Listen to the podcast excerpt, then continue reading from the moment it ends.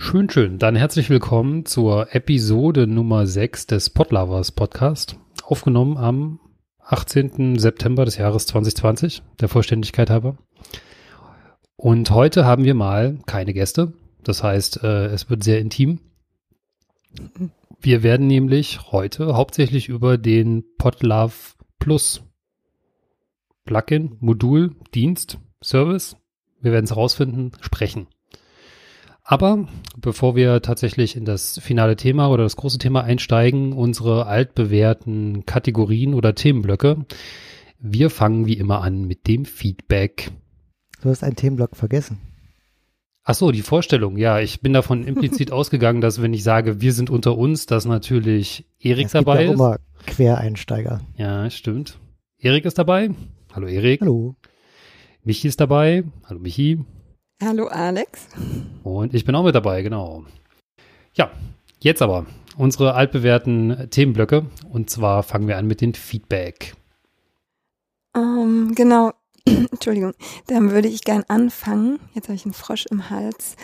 Ähm, ich habe zufälligerweise wurde Feedback an mich herangetragen und ich dachte, bevor ich jetzt irgendwie ganz groß euch unter der Woche anschreibe, mache ich das einfach ganz spontan hier im Podcast.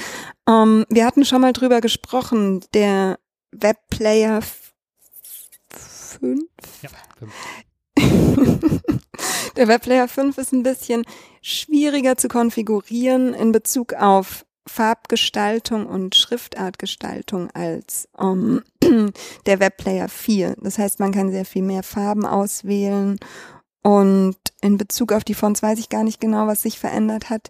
Ähm, jetzt wurde ich nur gefragt, ach ja, wenn das dann schon so kompliziert ist, versteht man ja auch, dass das vielleicht nicht anders geht, könnten wir nicht wenigstens Tooltips ähm, an den entsprechenden Farbfeldern haben, um da nochmal so kleine Fragezeichen, um da nochmal mehr zu erläutern, bevor man in das äh, Formularfeld wirklich was einträgt, um nochmal irgendwie darüber nachzulesen, was bewirkt es denn da jetzt? Welch, Hm. Welche Farbe macht was?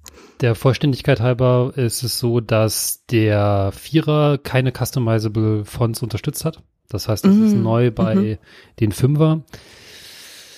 Ähm, es gab diese Woche oder letzte Woche in der Community auch eine Frage dazu. Da ging es auch konkret darum, dass man, dass bestimmte Farbkombinationen einfach nicht so richtig funktionieren und dass es sehr schwer ist abzuleiten, was denn der Farbtoken jetzt tatsächlich bewirkt, also welche Elemente er beeinflusst. Ich glaube, da zielt auch die Frage au- drauf ab. Ne? Mhm. Schwierig. Also, weil ähm, man könnte dann auflisten, welche Elemente davon betroffen sind und die Hintergrundfarbe, aber das wird für einen Tooltip schon wieder, glaube ich, ganz schön viel. Ähm, Oder wenn du drüber hoverst über die Farbe, dann wird's im Preview rot. man, man highlightet es. Das könnte, das Also wäre tatsächlich auch irgendwie. keine dumme Idee, ja. Das könnte man machen. Ja. Ähm, Die Frage, wie man es so highlightet, dass es immer funktioniert. Aber irgendwie ein grelles Rot würde wahrscheinlich, oder? ja. Das ist. Das ist eine gute Idee, ja. Die Benamung der Tokens habe ich da schon geschrieben in der Community. Schwierig. Ist halt künstlich, da kann man ähm, nicht so richtig davon ausgehen, dass, da, also man kann keine sprechenden Namen für die Tokens verwenden. Was ich mir noch vorgestellt hatte, wäre langfristig würde ich gerne auf CSS-Tokens oder CSS-Variablen umsteigen. Und da könnte man dann deutlich expliziter werden, welche Variablen was beschreiben. Und da könnte auch beispielsweise jeder, ähm, jedes Element eigene Tokens mitbringen, sodass man da mehr Konfigurationsmöglichkeiten hat. Aber das hilft den meisten Nutzern, die jetzt kein technisches Know-how haben, nicht. Ja. Mm, Das gleiche gilt so ein bisschen für die Fonts. Die sind sehr stark daran angelehnt, äh, wie man ein Font-Stack im Web deklariert. Also jeder, der jetzt also das CSS dahinter kennt, wird das wahrscheinlich verstehen. Für alles andere ist es halt mega kompliziert, das runterzubrechen für jemanden, der das dann versteht. Die ähm, Grundidee ist eigentlich eher, dass man mit dass unterschiedliche Vorlagen, die schon vorinstalliert sind, unterschiedliche Font-Stacks vielleicht auch mitbringen könnten. Aber man muss halt irgendwie eine Font-Family definieren, man muss die ähm, das, das äh, Font-Face noch mit definieren. Es ist, äh, das ist halt so, so definiert man im Web Fonts. Das ist nicht, nicht so einfach. Aber auch Ja. da vielleicht Tooltips mit Beispielen. Zum Beispiel, wenn du jetzt die Areal haben willst, dann sähe das so aus. Ja, generell. Also ich bin auch äh, dankbar für jedes, äh, jeden Vorschlag, wie man das verbessern kann, weil das ist jetzt eine sehr plumpe ähm, Visualisierung der Konfiguration, was man da jetzt sieht. Mm. Also falls da jemand äh, eine gute Idee hat, wie man das einfacher machen könnte, immer her damit. Da bin ich sehr, wäre ich sehr verbunden. Das würde mir das Leben auch einfacher machen. Wie würde das Repo heißen, dass wir nochmal wissen oder das auch in den Shownotes Äh, verlinken? das ist der Spotlove äh, Webplayer ähm, WordPress Plugin. Das, Mhm. genau, den GitHub-Link kann ich da noch mit, äh, mit reinschmeißen. Ich bin ja auch Aufnahmeleitung heute, das heißt, da kann ich mir selber eine Aufgabe stellen. Genau. Perfekt. Äh, wenn wir beim Webplayer sind, äh, ein Feedback oder eine Frage, die häufig auch kommt, die hast du mir schon mal beantwortet, aber on air wäre es, glaube ich, auch nochmal ganz gut, ist, äh, warum der Webplayer keine Ladeanimation mehr hat. Also wenn die Seite neu lädt, ähm, dann dauert es derzeit teilweise relativ lange, bis der Webplayer erscheint. Ähm, und warum ist das so und warum geht das nicht besser? Das Problem beim Webplayer 5 ist, dass du, dass man gar nicht weiß, wie, was für Dimensionen der hat, währenddessen er lädt. Das heißt, äh, erst wenn der Webplayer geladen ist und auch das Template dazu geladen ist, weiß oder könnte ich eine die Größe der Animation berechnen und dann braucht man die Animation nicht mehr, weil nämlich der Player schon geladen ist. Ein bisschen blöd. Wir haben überlegt, ob wir da eine Standardgröße und eine Standardladeanimation reinpacken. Das hat der Vierer-Player ähm, auch so gemacht. Aber auch dann hätte man ähm, Bewegung in der den gesamten Screen. Aber man würde zumindest sehen, dass da irgendwas ist. Ist halt ist schwierig. Also man kann selber Ladeanimationen theoretisch da reinpacken. Das ginge. Aber auch da, wie wenn man, äh, wenn man das technische Know-how besitzt und die selber sich eine Ladeanimation da reinzubauen, dann ist man, glaube ich, schon, ähm, also dann, äh, dann, dann nützt das der, der Allgemeinheit nichts, weil das dann sehr ähm, darauf angepasst ist, auf den konkreten Anwendungsfall.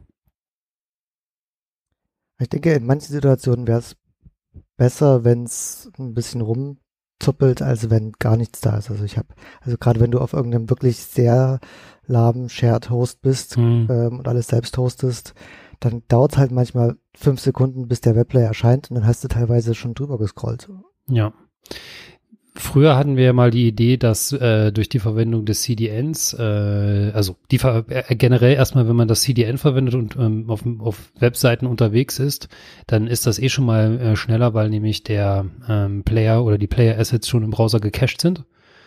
Also unabhängig von der Seite. Und äh, was äh, wir uns äh, früher auch mal ausgedacht hatten, war eine Progressive Web App. Das heißt, der Player äh, persistiert sich dann in, äh, ist, ist quasi in dem, dem Browser ein Service und äh, ähm, cache dann auch viele ja Bilder oder was auch immer, aber das setzt äh, HTTPS voraus. Das war, als der Vierer Webplayer losgegangen ist, jetzt nicht so selbstverständlich. Ich glaube, mittlerweile könnte man es mal probieren. Das wäre auch ein cooles Projekt, dass man dem so ein bisschen progressive ähm, Webfunktionalität mitgibt. Ja. Ja, gut, dann moderiere ich mal weiter. Aber ich glaube, Erik, da, also, oder war das? Äh, wir haben noch ein Feedback bekommen, ähm, auch auf die, naja, Sendung vom letzten Mal, wo wir uns ja sehr ausgiebig über, äh, wie toll Elixir ist, ausgelassen haben. Und die, die Frage ist, warum sollte ich langfristig nicht auf PHP, FTP und My, MySQL für die Bereitstellung meines Podcasts setzen? Erik, warum sollte ich das nicht tun? Ähm, also es kommt halt so ein bisschen auf die Interpretation der Frage an. Also der, die Person hat wirklich vom Ich gesprochen, also im Sinne von äh, ja, sie selbst. Also klar, ich meine, wenn man sein eigenes Podcast-Hosting baut, dann äh, nimm doch bitte, was du gern nehmen möchtest und womit du komfortabel bist. Und äh, wenn du den Stack möglichst gering haben möchtest, dann benutzt du am besten nur FTP und das war's. Du kannst ja auch PHP und MySQL sparen, weil du packst dann nämlich die Audiodateien äh, auf deinen FTP-Host und packst dann noch äh, eine XML-Datei daneben. Das ist ein RSS-Feed. Den kannst du einfach so editieren mit äh, dem Vim deiner Wahl. Ähm, und Kann ich das auch per SSH machen, dann muss brauche ich gar kein FTP. äh, richtig, da kannst du mit SFTP äh, die Dateien hochladen und mit SSH und Vim die, das, ähm, den RSS-Feed editieren. Äh, fertig ist der Lack. Aber letztendlich, wenn irgendwo ein Tool geschrieben wird, eine Infrastruktur gebaut wird, so wie wir das tun mit dem Publisher oder mit äh, Radiator oder Plus, dann gibt's ja wie in jedem technischen Projekt einfach Technologieentscheidungen. Und die hängen häufig auch von einfach mal von den Personen ab, die das Ganze maintainen und was die gerade so für Vorlieben haben. Und ähm, damals TM kannte ich halt nur PHP und deswegen, und beziehungsweise die Entscheidung fiel für WordPress und deswegen hatten wir das damals so gemacht. Aber mittlerweile bin ich da diverser aufgestellt, auch was einfach die, die Kenntnis von Sprachen angeht, mit Ruby und Elixir und so weiter. Und ich halte einfach derzeit Elixir für ähm, die ideale Sprache dafür. Ich denke, da sind wir in der letzten Episode auch ganz gut drauf eingegangen. Eigentlich. Und ja, nur MySQL oder PostgreSQL. Also ich bin da eher gerade für PostgreSQL, wenn ich die Wahl habe. Und so, aber ja, klar, man kann den Tech Technologie-Stack auch zu kompliziert machen, also gerade wenn es darum geht, äh, das Ganze anwenderfreundlich zu halten. Aber ja, die Auswahl für die eine Sprache oder eine andere, ähm, da gibt's viele Gründe, Beweggründe. Aber in der Regel hängt's von der Men äh, Person des Maintainers ab und beim Publisher bin das ich und beim Plus bin das ich und beim Radiator waren es zwar mehrere, aber da habe auch ich die Entscheidung zu Elixir getroffen und das haben wir in der letzten Episode besprochen. Ja. Ich habe da auch noch einen Kommentar dazu. Ich sehe das nicht so. okay. ähm, das hat auch ein bisschen was mit den Erfahrungen zu tun, die ich oder die man so, wenn man mit großen Teams zusammenarbeitet, sammelt. Ähm, wir auch beim Radiator haben wir ja die ähm, das Modell gefahren, dass wir das alles in Containern hosten und gerade da finde ich, ist es eigentlich ziemlich egal, mit was man das implementiert, was in diesen Container läuft, solange die APIs nach außen äh, ordentlich funktionieren. Natürlich muss es für den Anwendungsfall funktionieren. Das heißt, äh, ich weiß nicht, mit es gibt bestimmte Programmiersprachen oder Umgebungen, die eignen sich halt besser für, äh, an, für bestimmte Anwendungsfälle. Da ist halt Elixir auch nicht die, die Antwort auf alles. Und ähm, zum Beispiel im Frontend kannst du halt einfach nicht in Elixir schreiben. Also kannst du schon, aber dann hast du halt äh, automatisch natürlich Einschränkungen ab einem gewissen Punkt. Ja.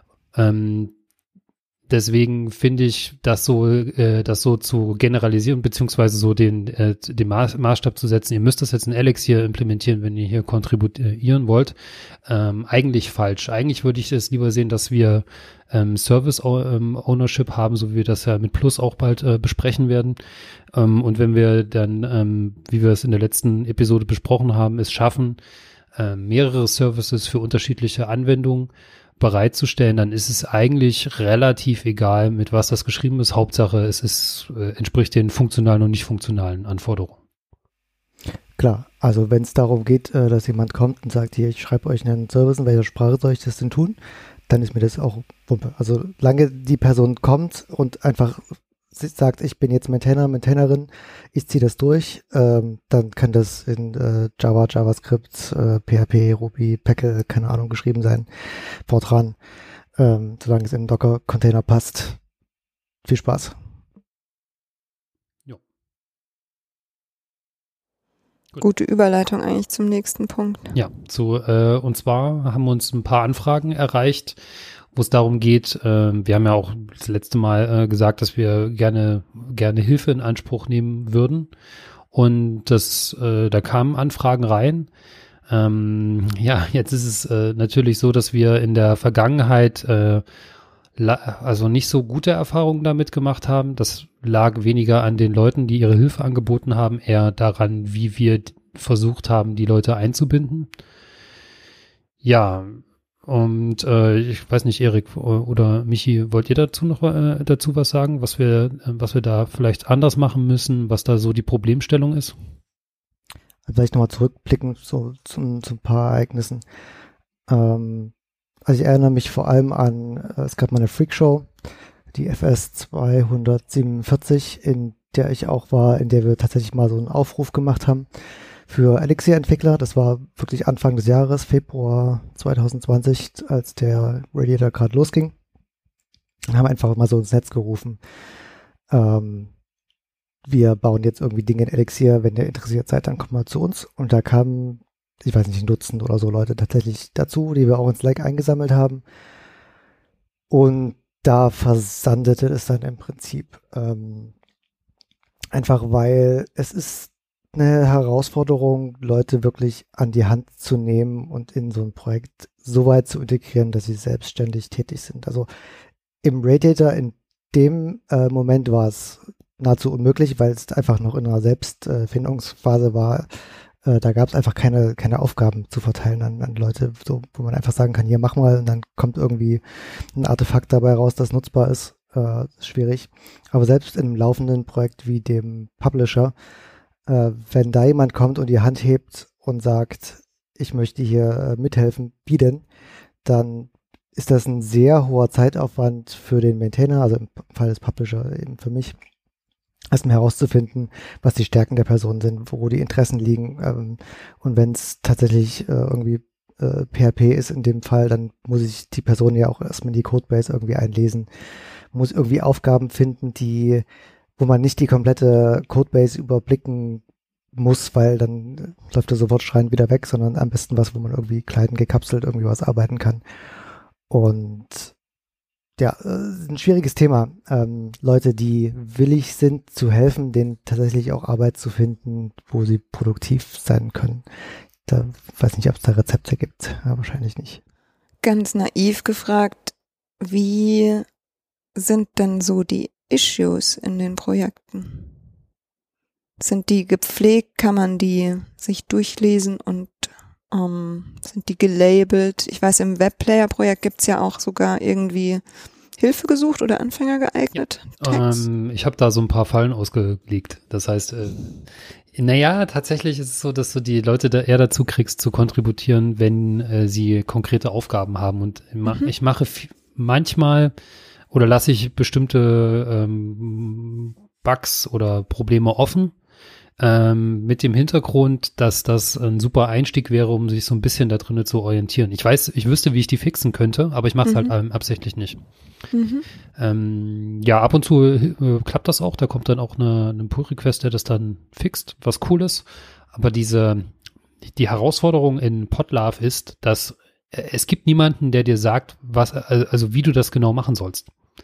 Das ist äh, deswegen halten sich auch Entwickler in diesen äh, Projekten nicht ganz so, also nicht so lange, weil meiner Meinung nach es so ist, dass äh, man selber Entscheidungen treffen muss an bestimmten Punkten, die, die nimmt dir niemand ab und man muss halt auch äh, selber dafür sorgen, dass man den richtigen Input dafür bekommt. Das ist oft schwierig, äh, damit umzugehen, auch aus, aus meiner Erfahrung heraus. Das ist nicht, nicht sehr, das ist nicht so eine sehr motivierende ähm, Aufgabe dann zu, also im konkreten äh, im Player ist es beispielsweise so, dass du du baust halt was also beim Vierer-Player war es, sehr oft so. Und dann versuchst du halt irgendwie jetzt, du weißt, dass du dieses Feature benötigst, aber viele dieser Dinge sind halt auch außerhalb deiner, deines Skillsets, so wenn es um UX-Probleme geht oder so. Oder äh, ganz prominent im Vierer-Player ist das äh, Share-Outlet da drinne. Das kann viel, aber das ist nicht durchdacht. Das, das versteht halt keiner. Für mich macht das Sinn. Ich weiß aber nicht, wie ich es besser machen soll. Und äh, wenn du dann als Feedback bekommst, ja, das müssen wir anders machen, dann stehst du da und sagst, das ist alles, was ich jetzt hier äh, aufbringen konnte ich, ich kann es nicht, äh, ich kann es nicht besser machen. Und das sind solche Momente, die sind ähm, ein bisschen frustrierend, weil man einfach nicht, äh, man, weil man es gerne ähm, verändern möchte, aber nicht weiß wie. Und ich glaube, dass es auch oft so so ein Punkt ist, wo dann Leute sagen, na, das muss ich mir jetzt in meiner Freizeit eigentlich jetzt nicht so geben, weil du willst dieser diese Gratifikation, die man da da rausholt, die ist halt nicht immer gegeben. Ähm, da gehört eine sehr hohe Frustrationsschwelle dazu und auch so ein immer wieder das, das, das Reflektieren darüber, was man da äh, gerade macht oder warum man das macht. Mhm. Das sind auf jeden Fall zusätzlich dann zu den, zu den von dir genannten Detailschwierigkeiten auch noch die großen Schwierigkeiten, wie findet man überhaupt einen Punkt, wo man ansetzen will und was man verbessern möchte. Mhm. Richtig. Also hin und wieder passiert jetzt beim Publisher, dass äh, Leute die tatsächlich mit Programmierkenntnissen auch ankommen und einfach mal wild Pull-Requests stellen. Ähm, das gab es auch. Äh, ist natürlich super Ähm, Gerade sind so ein paar offen, die äh, Analytics betreffen, wo einfach mal Leute gesagt haben, okay, ich gucke mir die Daten an, die es schon gibt und äh, überlege mir ein paar andere Ansichten da drauf. Das ist natürlich cool. Ähm, und da können die sich auch irgendwie austoben und das klappt. Ähm, ein anderer Punkt, wo es relativ lange funktioniert hat, war mit dem äh, Alex, also mit dem anderen, dem Chemiker. Der war ja relativ lange im äh, Publisher aktiv. Ähm, der hat vor allem so, ähm, so Prototypen geschrieben von Modulen und so weiter und hat die dann quasi mir übergeben und ich musste sie dann immer äh, so polieren. Hm. Ähm, aber er war zumindest immer schnell dabei, mal was auszuprobieren, mal irgendwo einen, äh, einen Prototypen hinzustellen. Und da, also da war auch so einfach seine Stärke, so mal, mal schnell irgendwie was hinstellen. Ähm, und das hat da auch lange gut funktioniert. Ja, aber so generell, klar, irgendwie äh, die, den Bugtracker mal richtig zu pflegen, drüber zu gehen und irgendwie Issues zu markieren, äh, kann helfen. Also es gibt ja ich glaube, das ist ein ganzer Zweig. Also wenn du in so große Projekte wie Ruby on Rails guckst, da gibt's halt riesige Dokumentationen zu, ich will jetzt hier irgendwie mithelfen, äh, wie kann ich denn einsteigen? Und dann hast du halt irgendwie mhm. zehn verschiedene Einstiegspunkte von äh, hier mal ein Typo ändern. Das zwar machst du das so mit auch wenig technischem Verständnis oder äh, such dir da irgendwie einen Bugfix gelabelt mit äh, diesem Tag und so weiter. Oder geh halt in Channel sowieso und äh, hör da einfach mal mit. Oder ich meine, was uns ja auch helfen würde, ist, äh, was auch äh, viele machen, äh, geh ins Forum und beantworte Anfängerfragen. Ja. Das Weil das ist was, was uns halt auch viel äh, Zeit kostet. Und ich bin immer dankbar, wenn ich irgendwo sehe, eine Frage wurde gestellt und wurde von einem anderen Community-Member äh, beantwortet, wo ich mir denke, super, habe ich wieder irgendwie zehn Minuten gespart. Ähm, ja. Also es ist ja vielleicht kann man den, den Bogen nochmal spannen, dass es äh, in so einem Open Source Projekt nicht nur um Code geht, auch wenn ja. unsere Entwicklersicht äh, natürlich sehr, sehr codelastig ist, aber die Möglichkeiten, uns zu helfen, sind äh, vielfältig. Also beim äh, Publisher zum Beispiel, die Dokumentation ist, äh, es gibt zwar eine, aber da ist äh, sehr viel Luft nach oben. Also äh, wenn sich jemand mit äh, Dokumentation zum Beispiel äh, beschäftigen möchte und gerne schreibt und viel schreibt und vielleicht sowas in der Richtung schon mal gemacht hat, der kann sich gerne mal melden. Da äh, bin ich auch gern bereit, irgendwie äh, Zeit zu investieren, äh, denjenigen, die, den oder diejenige onzuboarden, um da mal richtig schön Dokumentation zu erzeugen. Und da reicht es natürlich auch, äh, wenn die Person auf das Schreiben von Dokumentation in, keine Ahnung, Word oder Textfiles, keine irgendwas spezialisiert ist, das Ganze dann in irgendwie eine Webseite zu gießen, das kann auch wieder gerne ich machen. Aber so dieser äh, Prozess, eine richtig gute Dokumentation aufzustellen, das ist einfach außerhalb meiner, meiner Fähigkeiten. Also klar kann ich mich auch wieder hinsetzen und sagen, okay, ich mache mal zwei Wochen nichts anderes, als mir so eine Dokumentation aus den Fingern zu saugen. Ähm, aber kann halt damit nicht was, also dann wäre es auf jeden Fall besser, als es jetzt ist. Aber ähm, das können andere Leute deutlich besser als ich. Ähm, ja. Genau, also mm. Community Management, ähm, Dokumentation oder Texte insgesamt, Guides schreiben, äh, API-Dokumentation. Ähm, wenn einem gar nichts einfällt, geht immer Geld. Einfach mal spenden.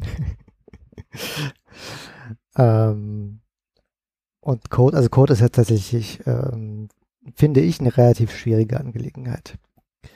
Ähm, weiß nicht, ob es da Bücher dazu gibt oder keine Ahnung, Guides, wie man, wie man sowas besser handhabt, aber die, die Probleme, Leute wirklich in so ein Pro, äh, Projekt reinzubringen, sind groß. Also ja, finde ich eine große Herausforderung.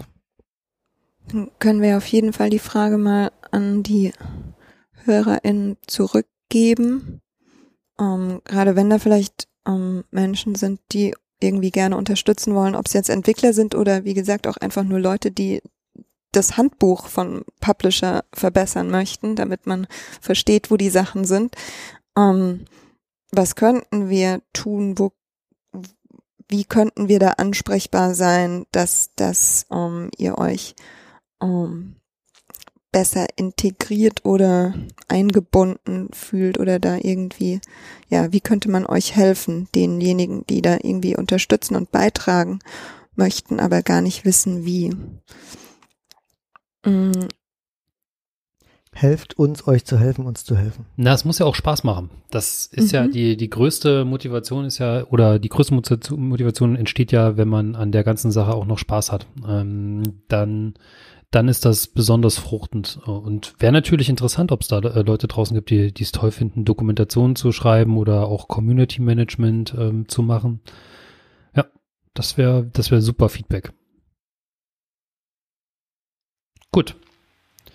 Dann äh, kommen wir zum nächsten Themenblock, nämlich was haben wir denn in Episode 5 gelernt? Und da hat Michi etwas gelernt vom Großmeister äh, des Podcastings.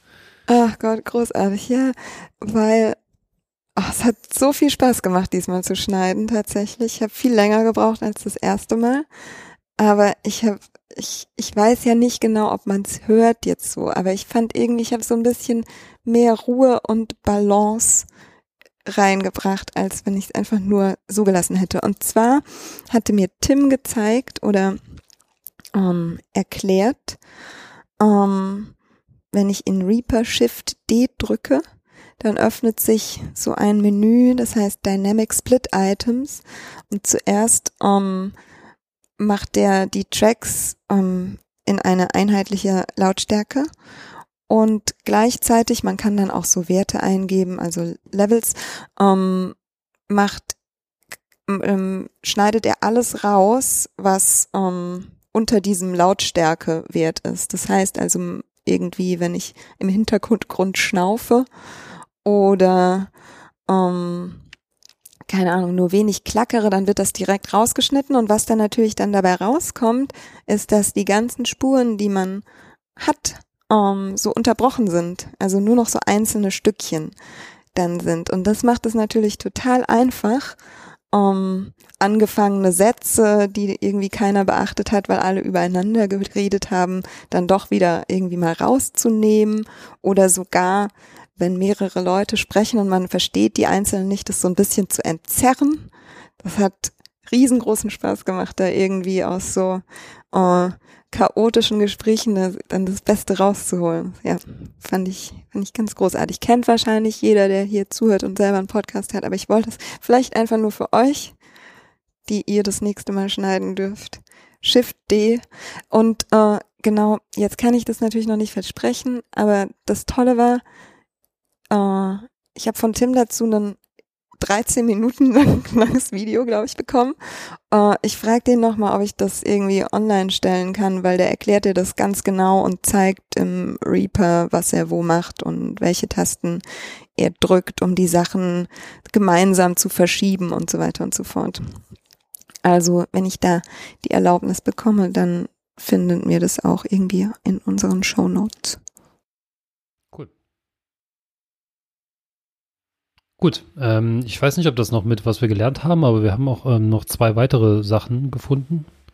Ähm, das eine hat Erik gefunden, beziehungsweise ist, glaube ich, auch durch die, durch die Podcast-Szene so durchgetourt.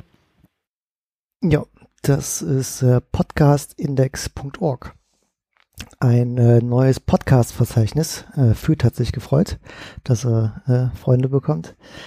Ähm, und zwar fragt man sich natürlich, okay, warum wird da jetzt drüber gesprochen? Weil irgendwie gibt es ja solche Verzeichnisse äh, alle Wochen lang. Amazon hat jetzt auch eins im Übrigen. Seit gestern oder vorgestern, glaube ich. Ähm, aber podcastindex.org ist insofern interessant, als dass es von ähm, Adam Curry ist, der ähm, quasi das Podcasting so mitbegründet hat. Und die Premise hier ist, dass sie sagen, äh, okay, die äh, Podcast-Welt beruht eigentlich derzeit darauf, dass ähm, iTunes sich benimmt, weil quasi das iTunes-Verzeichnis, äh, Podcast-Verzeichnis ja so das Kern-Directory ist, wo alle Podcasts drinstehen und wo alle ähm, Podcatcher auch draufschauen, um einfach Podcasts zu finden. Und das funktioniert bisher ganz gut, weil äh, Apple sich da einfach sehr neutral verhält. Und sie sagen aber, darauf zu vertrauen, ist ein bisschen schwierig, weil Apple ist Apple und da kann von heute auf morgen äh, gerne mal viel passieren und sie stellen deswegen hier ein äh, parallel ein äh, Podcast-Verzeichnis hin zu, und sagen, okay, das ist jetzt wirklich mal ein sehr neutrales System und äh, oder natürlich äh, Werbung ohne irgendwie bezahlte Kram, sondern einfach nur der We are the good guys. So. Ähm, das ist noch irgendwie sehr in den Anfängen. Ähm, die API ist auch noch ein bisschen merkwürdig. Um, irgendwie um Feeds einzureichen, schreibt man Get Request statt einem Post, Post. Das ist so mein äh, Nerd-Gemecker an der Stelle. Aber ähm, grundsätzlich, äh, das System ist irgendwie schon da, läuft. Es ist halt vor allem eine API, wo man irgendwie Podcasts suchen kann, Podcasts äh, eintragen kann. Äh, genau, und ich finde es ein interessantes Projekt, ähm, was man mal beobachten kann. Die haben auch gleich noch einen Podcast äh, dazu gestartet. Ich habe wollte mal den durchhören. Ich habe tatsächlich nur die ersten zwei Minuten geschafft und dann wurde ich wieder irgendwie abgelenkt von Nachwuchs und danach gleich vergessen, dass ich das hören wollte. Ähm, das werde ich bestimmt noch mal reinhören. Der, die erste Minute war irgendwie zumindest schon mal vielversprechend. ähm, ja, also podcastindex.org auf jeden Fall ein interessantes äh, Podcast-Verzeichnisprojekt, wo es sich lohnt, mal ein Auge drauf zu halten. Super. Äh, ich habe auch noch was gelernt beziehungsweise Informationen bekommen, nämlich äh, es wurde ja, es wurden ja Icons und äh, auch ein auf der Podlovers Seite ein bisschen ähm, die Struktur angemeckert und da hatte mir der Dom das Noun Project äh, quasi geschickt und das kannte ich nicht. Hm. Das war ziemlich cool. Ähm, nämlich das Noun Project ist irgendwie so ein äh, so ein Verzeichnis von Icons. Leider äh, ist natürlich der Style der Icons immer so ein bisschen unterschiedlich. Das heißt, da muss man ein bisschen aufpassen. Aber da kann man ziemlich coole Icons auch für äh, zum Beispiel so einen Sonderfall wie so eine Timeline ähm, finden. Ja. Wenn wir mal bei Icons sind, ähm, dann werfe ich mal noch die Heroicons. Äh, weiß nicht, ob ihr die kennt. Ja. Das kommt so aus der äh, Tailwind-Welt. Ähm, well. Da ist das so mit rausgefallen und hat da auch ganz gute Integration. Und zwar, ich habe auch eine neue Webseite bekommen, hero heroicons.com, wo man direkt die äh, Icons auch per Klick direkt als SVG oder sogar JSX ähm, rauskopieren kann mit äh, Suche und allem. Ist jetzt nicht, also Non-Project hat, glaube ich, sehr viele Icons, äh, Heroicons, die haben jetzt 226. Da findet man nicht alles, was man braucht, aber ich finde, das ist ein sehr schicker Icon-Style und ähm, sehr hochqualitative Icons. Also auch wenn man da äh, mal Icon-Bedarf hat, kann man da auch mal hin drauf sch äh, schauen. Finde ich sehr angenehm. Benutze ich in letzter Zeit äh, ständig. Sieht hübsch aus. Wirklich schick. Ja, bei äh, The Noun Project muss ich die SVGs danach noch mal ein bisschen massieren, dass das äh, richtig gepasst hat. Ähm, wo wir dann zum Was haben wir bei Potlar verbessert kommen. Ich habe jetzt die neuen Icons verwendet, äh, ist jetzt auch schon live. Ähm, und die Shownotes sind jetzt über der Timeline. Äh, das wurde ja äh, in der letzten Folge live angemerkt, dass, dass die Reihenfolge da keinen Sinn macht. Ist jetzt andersrum. Mal gucken, wer sich jetzt beschwert. Und äh, ich bin gerade auch dabei, ähm, das, was wir für die Podlovers Webseite haben, äh, etwas modularer zu gestalten und ziehe gerade ähm, für Gridsum ein Plugin raus und äh, musste dazu mal die Podlove Utils in gebundelter Form releasen. Das heißt, wenn man die sowas wie, ähm, das sind Time Parser, Chapter Parser für die besonders im Podlove Universum Sinn machen. Die gibt's jetzt auch, die kann man auch gesondert verwenden, ohne, ohne noch Dependencies installieren zu müssen. Cool. Gut, und äh, noch was kleineres hatten wir, ne, Erik? Ja, ein äh, klitzekleines Publisher 3.0 Release. äh, ist passiert, ich habe mich dann doch tatsächlich mal getraut, den äh, großen roten Knopf zu drücken, der unter der Plasterhaube lag. Ähm, ja, das, das hätte ich natürlich mal als Changelog raussuchen sollen, aber. Wollte gerade sagen, ähm, was gibt's denn Neues?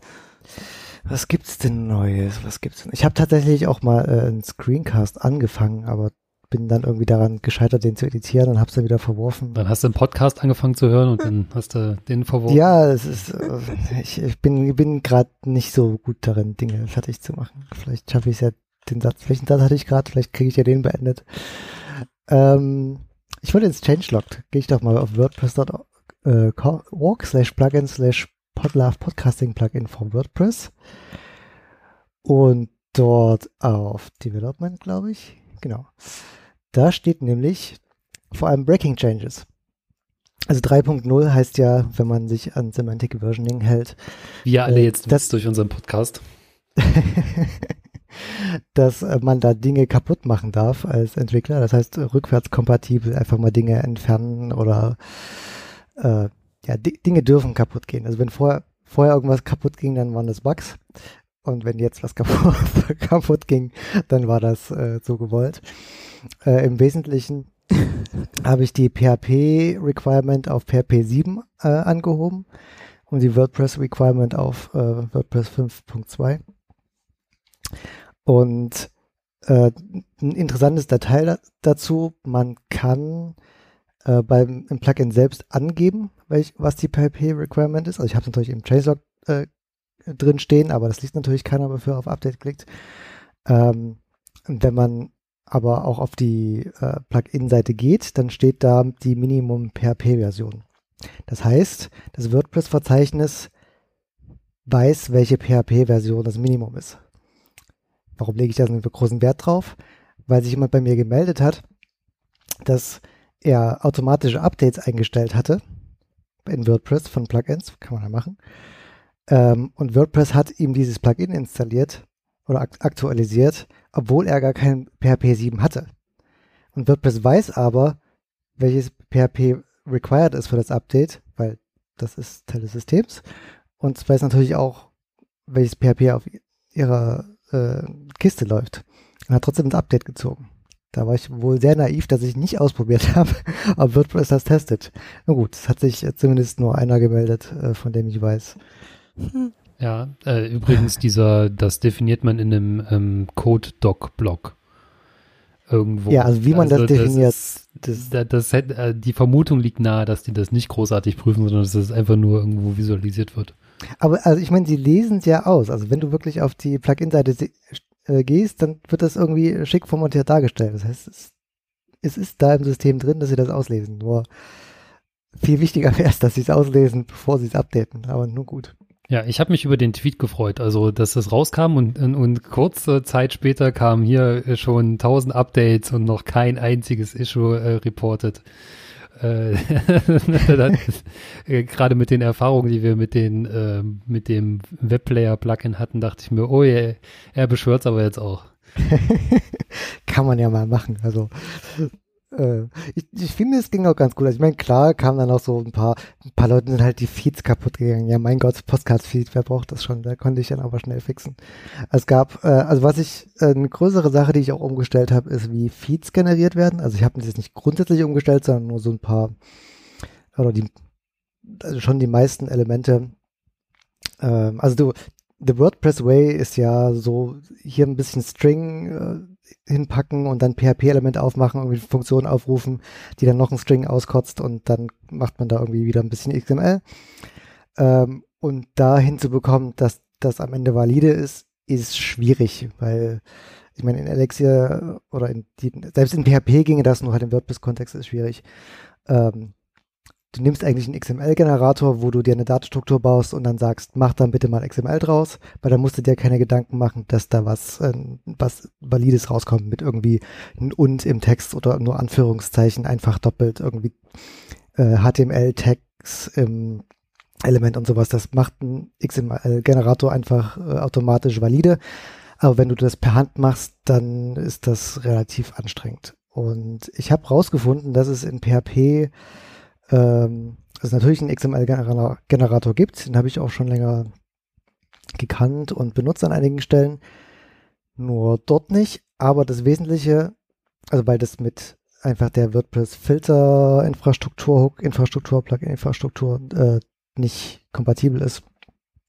Aber die wesentliche Erkenntnis war, der Generator kann auch einzelne XML-Tags generieren, also ohne das ganze Dokument generieren zu müssen, so dass ich alle ähm, Tags, wo User Data äh, ausgegeben wird, also überall, wo ein Nutzer irgendwie was tippen kann und äh, da natürlich irgendwie Unsinn, also nicht Unsinn, aber einfach äh, gefährliche Zeichen für XML drin vorkommen können.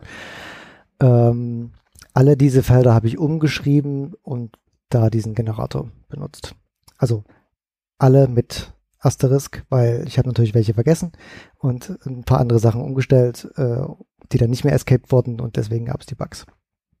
Aber das ähm, war dann eben einfach zu fixen, weil ich dann nur die Felder, die ich übersehen habe, ähm, noch eben mit dem Generator ersetzen musste. Genau. Ähm, nebenbei fiel mir noch ein Ding auf. Es gab immer mal die Fälle, äh, dass Leute gesagt haben, dass sie zwei Enclosure Tags in ihren Feeds haben und ich konnte mir ewig nicht erklären, woran das liegt. Und wie das äh, so ist, habe ich jetzt natürlich nicht nach dem Bug gesucht, sondern ich bin drauf gestoßen, als ich eigentlich nach was komplett anderem geguckt habe. Ähm, der normale WordPress oder das Standard WordPress Feed Template hat die Funktion, äh, ich weiß gar nicht, wie sie heißt, aber letztendlich äh, geht es darauf hinaus, dass wenn irgendwo in dein WordPress Post Metadaten ein Enclosure gesetzt ist, also ein Datum, das du eigentlich gar nicht siehst, weil es in den Custom Metas drin steht, ähm, dann packt er da ein Enclosure in den Feed auch rein. Und ähm, ja, das hat natürlich niemand gesehen, weil es einfach so ein invisible äh, Metadatum ist, was wahrscheinlich irgendein Plugin äh, den da reingeschrieben hat. Nun ja, ich habe die Zeile jetzt einfach gelöscht und damit ist das äh, auch erledigt. Ähm, oh, noch ein lustiges Detail. Äh, das Auphonic-Modul ging kaputt. Und also das lustige Detail ist, dass Alex mir eigentlich den Bug schon Tage vorher geschrieben hat ja. und ich das aber so weggespeichert habe als äh, ja, ja, das ist dieses Auphonic-Ding, dass es lokal manchmal nicht funktioniert, weil äh, es gab da immer mal Probleme und das war irgendwie trivial und hatte keinen Einfluss auf äh, Live-Systeme. War es aber nicht, sondern es war einfach äh, ein Bug, den ich übersehen habe. Und äh, wenn ich einfach mal eine Minute investiert hätte, um Alex äh, Bug Report zu folgen, hätte es äh, den Bug nicht gegeben. Ich habe sogar Georg damit dann auch genervt, dass da irgendwas äh, mit der, den Course-Header nicht funktioniert. Und Schande. der hat dann auch irgendwie nach zwei Wochen, weil er selten in unseren Slack reinguckt, geschrieben, ja, sorry, ich guck's mir mal an, kann es mir aber noch nicht so richtig erklären und dann hast du es dann schon gefixt. Hm. Ähm, Gut, ich will nicht zu sehr in Details gehen. Oh, ich bin noch detaillierter geworden, darin SEO-Plugins zu erkennen, äh, was vor allem das OpenGraph-Modul angeht. Also wenn es gibt ein äh, OpenGraph-Modul vom Publisher, das äh, selbst versucht, irgendwie intelligent äh, Metadaten für Suchmaschinen und äh, Sharing-Dialoge zu erstellen. Aber das ist halt ungünstig, wenn man irgendwie ein anderes SEO-Plugin im Einsatz hat, weil dann werden doppelte Metatext gesetzt und meist ziehen sich im Weg. Und in der Regel will man das haben, was das SEO-Plugin setzt, ähm, so dass ich da letztendlich einen Check drin habe und wenn ich irgendwie feststelle, da ist irgendwie ein anderes SEO-Plugin aktiv, dann stelle ich das äh, OpenCraft-Modul einfach aus und da habe ich einfach ein bisschen mehr Detection für mehr SEO-Plugins eingebaut.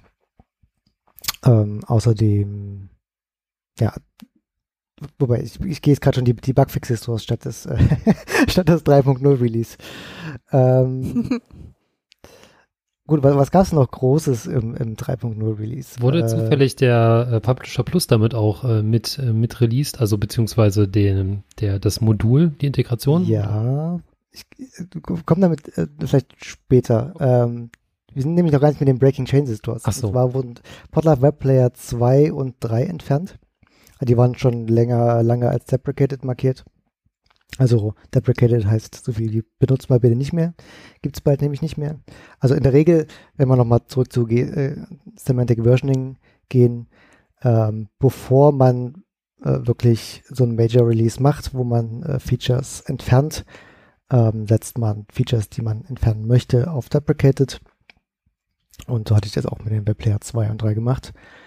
Ähm, außerdem gibt es diese äh, Funktion nicht mehr, den Player automatisch an den Anfang der Episode einzufügen. Also es gibt natürlich schon noch in einer anderen Stelle, ähm, aber da im äh, Webplayer-Menü, äh, wo es war und wo es teilweise auch keinen Sinn mehr gemacht hat, weil eigentlich bei Default äh, der das Template eigentlich benutzt wird, also das äh, Publisher äh, Template, wo der Player auch vorne eingebunden wird, weil es im Template drin steht. Also eigentlich hatte dieses, äh, dieses Setting gar keinen äh, Sinn und war nur verwirrend und das äh, ist sehr schön, dass das jetzt weg ist. Ähm, das gleiche mit äh, Chapter-Sichtbarkeit. Äh, auch so ein Setting, was einfach ohne äh, Webplayer 2 und 3 keinen Sinn mehr macht. Ja. Und das Publisher Plus Modul wurde jetzt auch äh, integriert. Alex. ja, Erik, was ist denn dieses Publisher Plus Modul? Das Publisher Plus Modul ist äh, ein Modul, was die äh, Service an, äh, die Anbietung zum Service äh, Publisher Plus herstellt. Alex. Sehr gut. Und äh, wie viel kostet es? Das Modul gar nichts. Ah, quasi umsonst. Ja. Genau, dann ein guter, guter Übergang zu unserem äh, mit Hauptthema dieser Episode, nämlich Eriks äh, SaaS Adventure äh, mit dem Publisher Plus. Wir hatten es ja in der letzten Folge auch schon öfter mal angesprochen. Ähm, und zwar ähm, hat WordPress oder das äh, Ökosystem oder die, die Runtime, wo WordPress äh, drin läuft, so seine Tücken. Und ähm, das behindert uns häufig bei dem Entwickeln von neuen, cooleren äh, Features. Und äh, mit den Erfahrungen, die wir auch im Radiator gesammelt hatten, ähm, hat dann Erik sich äh, alleine aufgemacht und hat äh, den Publisher Plus äh, ins Leben gerufen. Und das ist jetzt auch schon eine ganze Weile in der Beta. Ähm, surft auch diesen Podcast, Näheres dazu später, also den Feed dieses Podcasts. Ähm, aber was war denn eigentlich deine Hauptmotivation dazu? Mhm. Ähm, ich denke, so als die ganze Radiatorgeschichte so äh, langsam äh, ausfadete, hatte ich trotzdem irgendwie so ein bisschen Hummel im Hintern, äh, irgendwie mal was auf die Beine zu stellen. Ähm, also die Motivationen waren letztendlich die gleichen wie äh, beim Radiator. Also irgendwie eine weiterhin eine Option anbieten zu können, äh, Podcasts als freies Medium zu erhalten, äh, ohne sich von Plattformen abhängig zu machen und die volle Kontrolle über Daten, Inhalte und Datenschutz von sowohl PodcasterInnen als auch HörerInnen sicherzustellen. Ähm, und das geht natürlich äh, mit dem äh, Podlove Publisher, aber es ist halt so ein bisschen eingefahren aus den äh, häufig genannten Gründen. Und äh, konkret den, den Weg des SaaS zu gehen, also Software as a Service, das ist so die äh, Technologieform, wenn man so ein, äh, ja, ein Service ins Internet stellt und häufig auch noch eine Paywall davor schraubt. Ähm, dann heißt das SaaS. Äh, zu gehen war, ja, ich bin jetzt halt irgendwie in einem 40-Stunden-Job mit Familie und ähm, mein Hauptgrund ist, ich würde halt gerne mehr Zeit in den Publisher und das ganze Podlove-Ökosystem stecken, aber es geht einfach nicht, weil Freizeit ist äh, doch sehr begrenzt. Und je mehr Geld ich irgendwie im äh, Podlove-Ökosystem selbst verdienen kann, desto ähm, mehr tut es dem ganzen Podlove-Ökosystem gut. Das ist zumindest so mein Gedanke, dass äh, ein erfolgreiches Plus äh, ein Erfolg für das ganze Podlove-Ökosystem bedeutet. Und daher der Ansatz, äh, mal so einen Service äh, auszuprobieren. Und ich habe jetzt den mal bewusst, also wirklich sehr simpel gehalten. Ähm, das erste Feature und einzige Feature, was es derzeit in der Beta gibt, ist ein äh, Feed-Proxy. Das heißt, äh, Publisher Plus liefert den äh, Feed äh, für dich aus, ähm, was dir zwei, äh, im Wesentlichen zwei Dinge bringt. Zum einen äh, nimmt es die Last von deinem Webserver, was bei einem halbwegs populären Podcast durchaus relevant sein kann, weil ähm, Plus das einfach sehr effizient cachen kann und sehr schnell ausliefern kann ähm, und in einem WordPress äh, da relativ äh, schnell, schnell mal überfordert sein kann. Und der äh, angenehme Nebeneffekt davon ist, dass ich auch Subscriber-Statistiken äh, erstellen kann, weil ich einfach die volle Kontrolle über die Feed-Zugriffe habe und damit natürlich auch User-Agents und so weiter auswerten kann, so wie ich das bisher im Publisher nur mit den Downloads mache. Und wenn man da einmal was ähm, stehen hat, ähm, also so im Internet so ein Service, der läuft und einfach funktioniert, dann ist es leicht, da weitere Features dran zu bauen, als von Anfang an zu sagen, also Traumschloss, was hätte ich denn gerne, ähm, das bauen wir jetzt mal alles. Letztendlich wie beim Radiator wir irgendwie versucht haben, zu viel auf einmal zu bauen und jetzt gehe ich halt da den Weg ähm, zu sagen, okay, wie komme ich denn möglichst schnell zu irgendwas halbwegs Nützlichen? Äh, stell das ins, Internet und dann geht's los. Und tatsächlich war einer der letzten großen Hürden für mich auch ähm, das Publisher 3.0 Release, um eben auch das äh, Modul zur Integration da mit live zu haben. Äh, was letztendlich ein relativ dünnes Modul ist. Äh, Im Grunde pack, packt man da einen API-Key rein, damit der Publisher mit dem ähm, Plus kommunizieren kann. Und so soll es auch bleiben. Also äh, der Publisher äh, ist immer wieder eine Frage, die aufkommt, wie steht jetzt eigentlich äh, Plus zum Radiator zum äh, Publisher? Ähm, und der Publisher ist halt weiterhin das Publishing-System äh, und Plus ist quasi so der, der, der Cyborg-Arm, der irgendwie äh, Dienste liefert, die das äh, eigentliche Hauptsystem nicht, nicht, äh, nicht leisten kann aus äh, menschlicher Schwächlichkeit heraus, in, in dem Falle WordPress. Ja, ich glaube, es ist gut, das herauszustellen, dass das äh, Plus hauptsächlich Sachen sind, die ähm, oder Features sind, die ähm, zusätzlich äh, zum Publisher angeboten werden, aber dass man, äh, dass man trotzdem noch die Möglichkeit hat, ähm, komplett eigenständig mit dem Publisher seinen Kram zu hosten. Wenn wir weiter vorwärts gehen, ist es ja, ist ja auch die Idee, dass wir versuchen, so viel wie möglich außerhalb von WordPress zu machen, aus äh, gegebenen Bedingungen aber trotzdem auch die trotzdem noch WordPress als zentrale äh, Schaltstelle haben, um die die Metadaten einzutragen, um die Systeme zu orchestrieren. Mhm. Ja. Gut, und der letzte Motivationspunkt war, ich will das machen.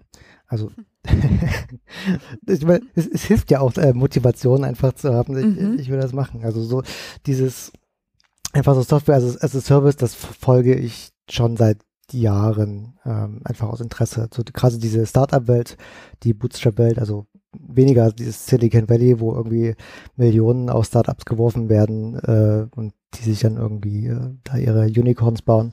Das finde ich weniger spannend. Aber eher so dieses, äh, Leute fangen wirklich äh, klein an mit teilweise eben Nebenjob, äh, also neben dem Job, nicht als Nebenjob. Äh, und bauen sich da kleine Dinge auf und äh, lassen das irgendwie organisch wachsen, ohne dass jetzt irgendwie Geld von außen einfließt. Äh, was eben den großen Vorteil hat, also Bootstrapping, dass man von Anfang an nützlich sein muss. Und das ist eine, auch ein ganz guter ähm, Marker, ja, als, als Ziel, dass man sich irgendwie keine Luftschlösser baut. Ja, das ist einfach was, ich meine, da hängt viel dran. Äh, ich meine, man muss halt irgendwie die Infrastruktur selbst hosten, du musst halt äh, die Landingpage bauen, äh, du musst die ganze Außenkommunikation machen, du musst natürlich das Produkt auch immer noch bauen, du musst es hosten. Ähm, das Billing äh, ist auch irgendwie ein spannendes Thema, also allein die Integration mit irgendwie, du musst halt Leuten Geld abnehmen und das möglichst verlässlich und möglichst ähm, einfach und so, um das Ganze zu verwalten. Das ist, glaube ich, bin da in, zu einem ganz guten Zeitpunkt angekommen, weil jetzt gibt es Stripe und Stripe macht viele Dinge sehr einfach. Aber ja, ist einfach so ein Komplexitätsgrad, der mich noch äh, reizt und äh, ich ich ringe damit äh, derzeit die Zeit zu finden. Also ich bin, wir sind derzeit sehr lange in der Beta, weil ich einfach mit anderen Dingen zu tun habe.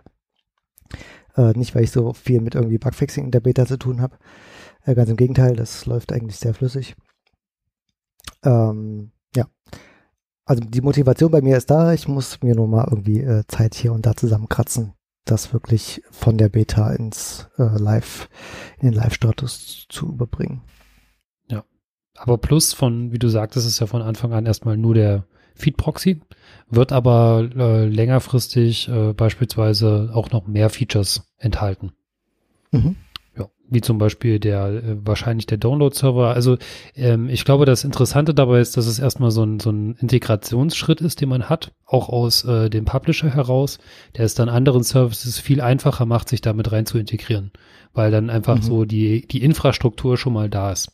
Da gibt's natürlich auch so ein paar Herausforderungen, ne, wenn man da, weil, weil wenn man ähm, auf so ein ähm, MVP abzielt, macht man natürlich bei bestimmten Dingen Abstriche. Beispielsweise ja. User Management oder sowas. Aber das brauchen natürlich auch andere Services noch. Und da ist dann langfristig wahrscheinlich die Herausforderung, ähm, wie stellt man das den anderen Services, die da, wie beispielsweise ein Download-Service, der da, der entstehen kann, ähm, mit zur Verfügung? Wie integriert man das dann ähm, wieder zurück in, in den Publisher und so weiter? Mhm. Ja. Aber genau das, das finde ich spannend, also diese, äh, das MVP irgendwie so klein wie möglich zu halten. Ähm, weil es ist halt leicht zu sagen, klar braucht man das oder das oder das. Und äh, wenn man aber gegenfragt, kann man sich halt häufig mit anderen Dingen ähm, oder mit einfacheren Dingen behelfen. Also zum Beispiel meine Admin UI ist äh, Postgres. So, ich habe äh, einfach keine ähm, keine Admin-Ansicht derzeit, sondern wenn ich irgendwie sehen möchte, was in Daten irgendwie los ist, dann gucke ich halt in die Live-Datenbank rein. Weil es spart mir einfach äh, Zeit, das äh, zu ähm, ja, das dann ein System dazu bauen, irgendwie eine Authentication für eine Admin-Rolle. Also derzeit gibt es auch noch gar keine äh, Rollen, kein Konzept von einem Admin oder was, was ein normaler User ist. Ähm, und teilweise, wenn ich mal irgendwie eine spezielle Funktion brauche, also so ein eine Admin-UI hat ja auch häufig irgendwie so administrative Buttons mit, keine Ahnung, Cache löschen oder äh, in, in, meinem Fall einen Beta-User einladen. Wie mache ich das denn? Ich gehe per SSH auf die Kiste, per Docker, dann attache ich mich zu der Elixir-Konsole und dann rufe ich die Add User to Beta äh, Elixir-Funktion auf. das funktioniert und dauert halt auch nur eine Minute. Kannst ja eine API machen, dann kannst du einfach den Call aus, äh, aus deinen Restkleiden. Es ist ja schon eine API, es ist eine Elixir-API. Ja, stimmt, ja. Aber kannst halt noch eine, eine andere API-Schicht drüberlegen, aber das mache ich, glaube ich, erst, wenn letztendlich, wenn der Schmerz zu groß wird, ähm, dann muss halt natürlich irgendwann mal so eine Admin-Ansicht hin, aber bis dahin, ähm, also was mich, ähm, was mir in dem Zusammenhang immer einfällt, ist, ähm, Tupel, das ist äh, so ein Pair-Programming-Dienst, die auch ähm, als Bootstrapping angefangen haben, zu zweit, glaube ich, und mittlerweile relativ groß sind, weil die durch äh, so Pair-Programming-Dienste natürlich auch äh, sehr große Nutznießer der Pandemie. Die haben, glaube ich, eher gerade mit Scaling zu tun als mit allem anderen, aber auch wirklich ein sehr gutes äh, Produkt. Äh, worauf ich hinaus wollte, ist, ähm, der meinte mal in einem Podcast, dass sie sehr lange, ähm, also es ist natürlich eine Subscription, also irgendwie, wo du jährlich, glaube ich, bezahlst. Ähm, aber sie hatten lange keine Logik, die dann wirklich die Features dir weggenommen hat. Also das läuft dann halt aus, aber äh, weil es ist, sie dachten sich, okay, die Subscription ist eh für ein Jahr. Das heißt, wir haben ein Jahr lang Zeit, irgendwie ne? äh, diese Logik nachzuimplementieren. Ähm, und selbst dann äh, haben sie es zwar, sie hatten auch ich meinte, er hat auch irgendwie UIs, wo er gesehen hat, wenn Leute irgendwie subscribed sind oder nicht und ob sie es noch nutzen oder so, einfach weil, weil, weil er sieht, wann sie zuletzt eingeloggt waren. Aber auch da war es lange Zeit einfach nicht wichtig genug, den Leuten hinterher zu rennen und zu sagen, hier, äh, du benutzt das noch, obwohl du gar nicht mehr bezahlst. Ähm, ja, einfach so ein, so ein Feature, was, wenn man so ein Billing-System baut, man sich denkt, ja klar, das ist jetzt was, das brauche ich irgendwie von Tag eins, aber das mal zu hinterfragen, was man wirklich braucht und was nicht, ist irgendwie ganz, ganz spannend. Und auch generell, ähm, Alex, finde ich immer deine, deine Sicht ganz spannend, weil du hast natürlich eine komplett andere Sicht als ich in der Regel, weil du aus diesem äh, Enterprise-Feld kommst, wo sofort immer alles Webscale sein muss. Ähm, und ich halt wirklich seit Jahren im Kopf in dieser Bootstrapper-Szene äh, drin stecke und wir deswegen äh, häufig sehr, sehr unterschiedliche Sichten auf Probleme haben. Aber ich finde es finde es ganz angenehm, da einfach auch so zum Abgleich. Naja, wenn man so auf auch im Alltag so auf Codebases drauf guckt, die halt auch mal ein paar Jahrzehnte alt sind, dann siehst du halt sehr schnell, dass Entscheidungen, die man da trifft und dann man manchmal auch glaubt, so die sind eher sind sehr kurzfristig, dann doch sehr langfristig sein können, weil da wird dann nämlich ab einem gewissen Punkt dir der Erfolg äh, zum Verhängnis. Und äh, wenn du dann naja, dich dann zu bestimmten Konzepten auch entscheidest, die dann halt damals auch äh, populär waren oder die äh, beispielsweise äh, der, die, die, die jemand für eine gute Idee ge gehalten hat, ähm, das hat halt langfristige Konsequenzen. Das ist so das, was man da mitgibt. Man muss diese, man muss das machen, man macht das eh. Also du, äh, Entscheidungen, die du jetzt triffst, die werden und wenn, wenn Plus ähm, den Erfolg hat, die werden uns dann auch in zehn Jahren noch äh, wahrscheinlich verfolgen. Und da ist natürlich ja. dann immer so die, die Schadensbegrenzung so, äh, dass das, was mal, was einen äh, antreibt. Also ich habe da, also auch in der JavaScript-Szene hat man sehr oft so diesen Begriff der Wegwerfarchitektur, ähm, weil man bestimmte Teile ähm, so isolieren möchte, dass man sie möglichst leicht austauschen kann. Das mhm. muss jetzt nicht sein, dass das übelst skaliert, aber muss halt auch klar sein, so, das wird vielleicht ein Problem sein und ich muss ähm, alle Schnittstellen dazu so definieren, dass ich die ähm, mit einem äh, überschaubaren Aufwand äh, auch äh, austauschen kann. Ganz klassisches Beispiel, was ja auch in der Bootstrapping-Szene so ist, man, man verlässt sich ja auf andere Services da draußen. Ne? Das heißt, also es macht ja auch der, ähm, der Publisher, ne? du nutzt ja beispielsweise von äh, DigitalOcean die Datenbank, was eine absolut legitime Entscheidung ist, wenn was so Ressourcenskalierung angeht. Ähm, jetzt, wenn natürlich DigitalOcean und die Datenbank dann ähm, zumacht, dann muss man sich halt überlegen, was ist denn mein Fallback dafür? Und man, also das hat man ganz viel auch mit so, wenn man, wenn man sich jetzt auf AWS oder äh, auf Google, die Google Cloud verlässt, dass, dass da Unternehmen dahinter stehen, die vielleicht eine andere Produktstrategie verfolgen. Und eventuell gerade, wenn man in der Google Cloud ist, kann es halt ganz schnell sein, dass die halt so eine Datenbank deprecaten, ist sie weg. Und dann steht man da und denkt, ja, scheiße. Was mache ich denn jetzt? Ja. Oh, wobei, ich meine, die Datenbank, die ich nutze, ist ein ah. Postgres. Das wäre, wäre zwar äh, trotzdem ärgerlich, wenn DigitalOcean sagt, ich, wir machen kein Postgres mehr, weil dann muss ich mir halt ich meine, wahrscheinlich selber irgendwie Docker-Container mit einer Postgres oder ich nehme halt eine Postgres woanders, aber es ist zumindest jetzt keine handgestrickte Datenbanklösung, wo es nur irgendwie einen kleinen Anbieter in äh, einem Dorf aus Rumänien gibt, ähm, der irgendwie jederzeit dicht machen kann. Also bei Postgres, ich meine, das kann ich mir halt auch ja, aber der, ne, aber ich, ich verstehe das Problem, klar. Muss es skalieren. Ne? Gehört ja mehr dazu, als so eine Datenbank irgendwie ins, ins Netz zu, ja. zu stellen. Ja. Aber ich meine, genau das ist ja der Grund, weshalb ich deren äh, Hosted Solution nehme, dass ich mir eben keine Gedanken machen muss. Um das ist super nützlich, aber, ne? aber man muss halt das immer im, im, im Hinterkopf mit haben. Das siehst du halt, wenn du, äh, weil, weil wir selber noch nicht so lange in dieser Szene oder so lange an ähm, so Software entwickeln, dass wir diese ähm, Fehler sehen könnten. Also beziehungsweise du wirst, wirst ja für, für einen Publisher wirst du jetzt bestimmt ja auch Entscheidungen, die du siehst äh, oder die, die besonders kritisch sind, ist halt, die du sehr sch schlecht rückgängig machen kannst. Also alles, was Architektur angeht. Mhm. Haha, Architektur und Publisher. Haha. nee. ja. ich weiß, was du meinst. Ja. Genau, deshalb kommt dann halt bei mir dann immer gleich so, äh, ja, das musst du irgendwie als Service isolieren. Das ist natürlich hinderlich, ne, weil man ja dann dieses, dieser Abstraktionsgrad, ähm, also ich mache das ja, wenn ich jetzt irgendwie so ein kleines ähm, Hobbyprojekt habe oder so. Und ich glaub, glaube, das wäre auch eine sehr interessante Herangehensweise, ähm, gerade wenn ich jetzt Prototypen baue oder so, dann baue ich die so scheiße, dass ich die auf keinen Fall weiterverwenden möchte. Weil, ohne das ist genau das gleiche, zum Beispiel dieses, dieses Transkriptionstool, was wir da haben, das habe ich mit den äh, beschissensten äh, Tools gebaut, die mir zur Verfügung standen. Aus dem Hintergrund, weil ich nicht möchte, dass, äh, dass äh, Zukunfts-Alex irgendwann dann da steht und sagt, das könnte ich jetzt eigentlich noch ein bisschen erweitern. Nee, das funktioniert dann einfach nicht mehr. Das, das, das kann man nicht mehr erweitern. Tja, ich, bin ja auch, also diese ganze Diskussion Monolith versus äh, Microservices und irgendwie die alle Spektren dazwischen. Eine große Stärke des Elixir-Systems oder der Erlang-VM darunter ist ja auch, dass sich sehr gute Monolithen bauen lassen.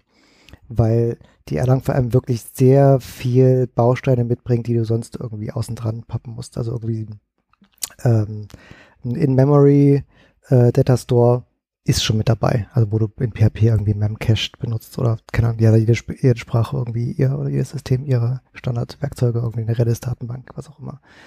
Ähm, selbst eine relationale Datenbank wäre irgendwie mit dabei, aber keine Ahnung, die habe ich, da habe ich mich noch nicht dran getraut.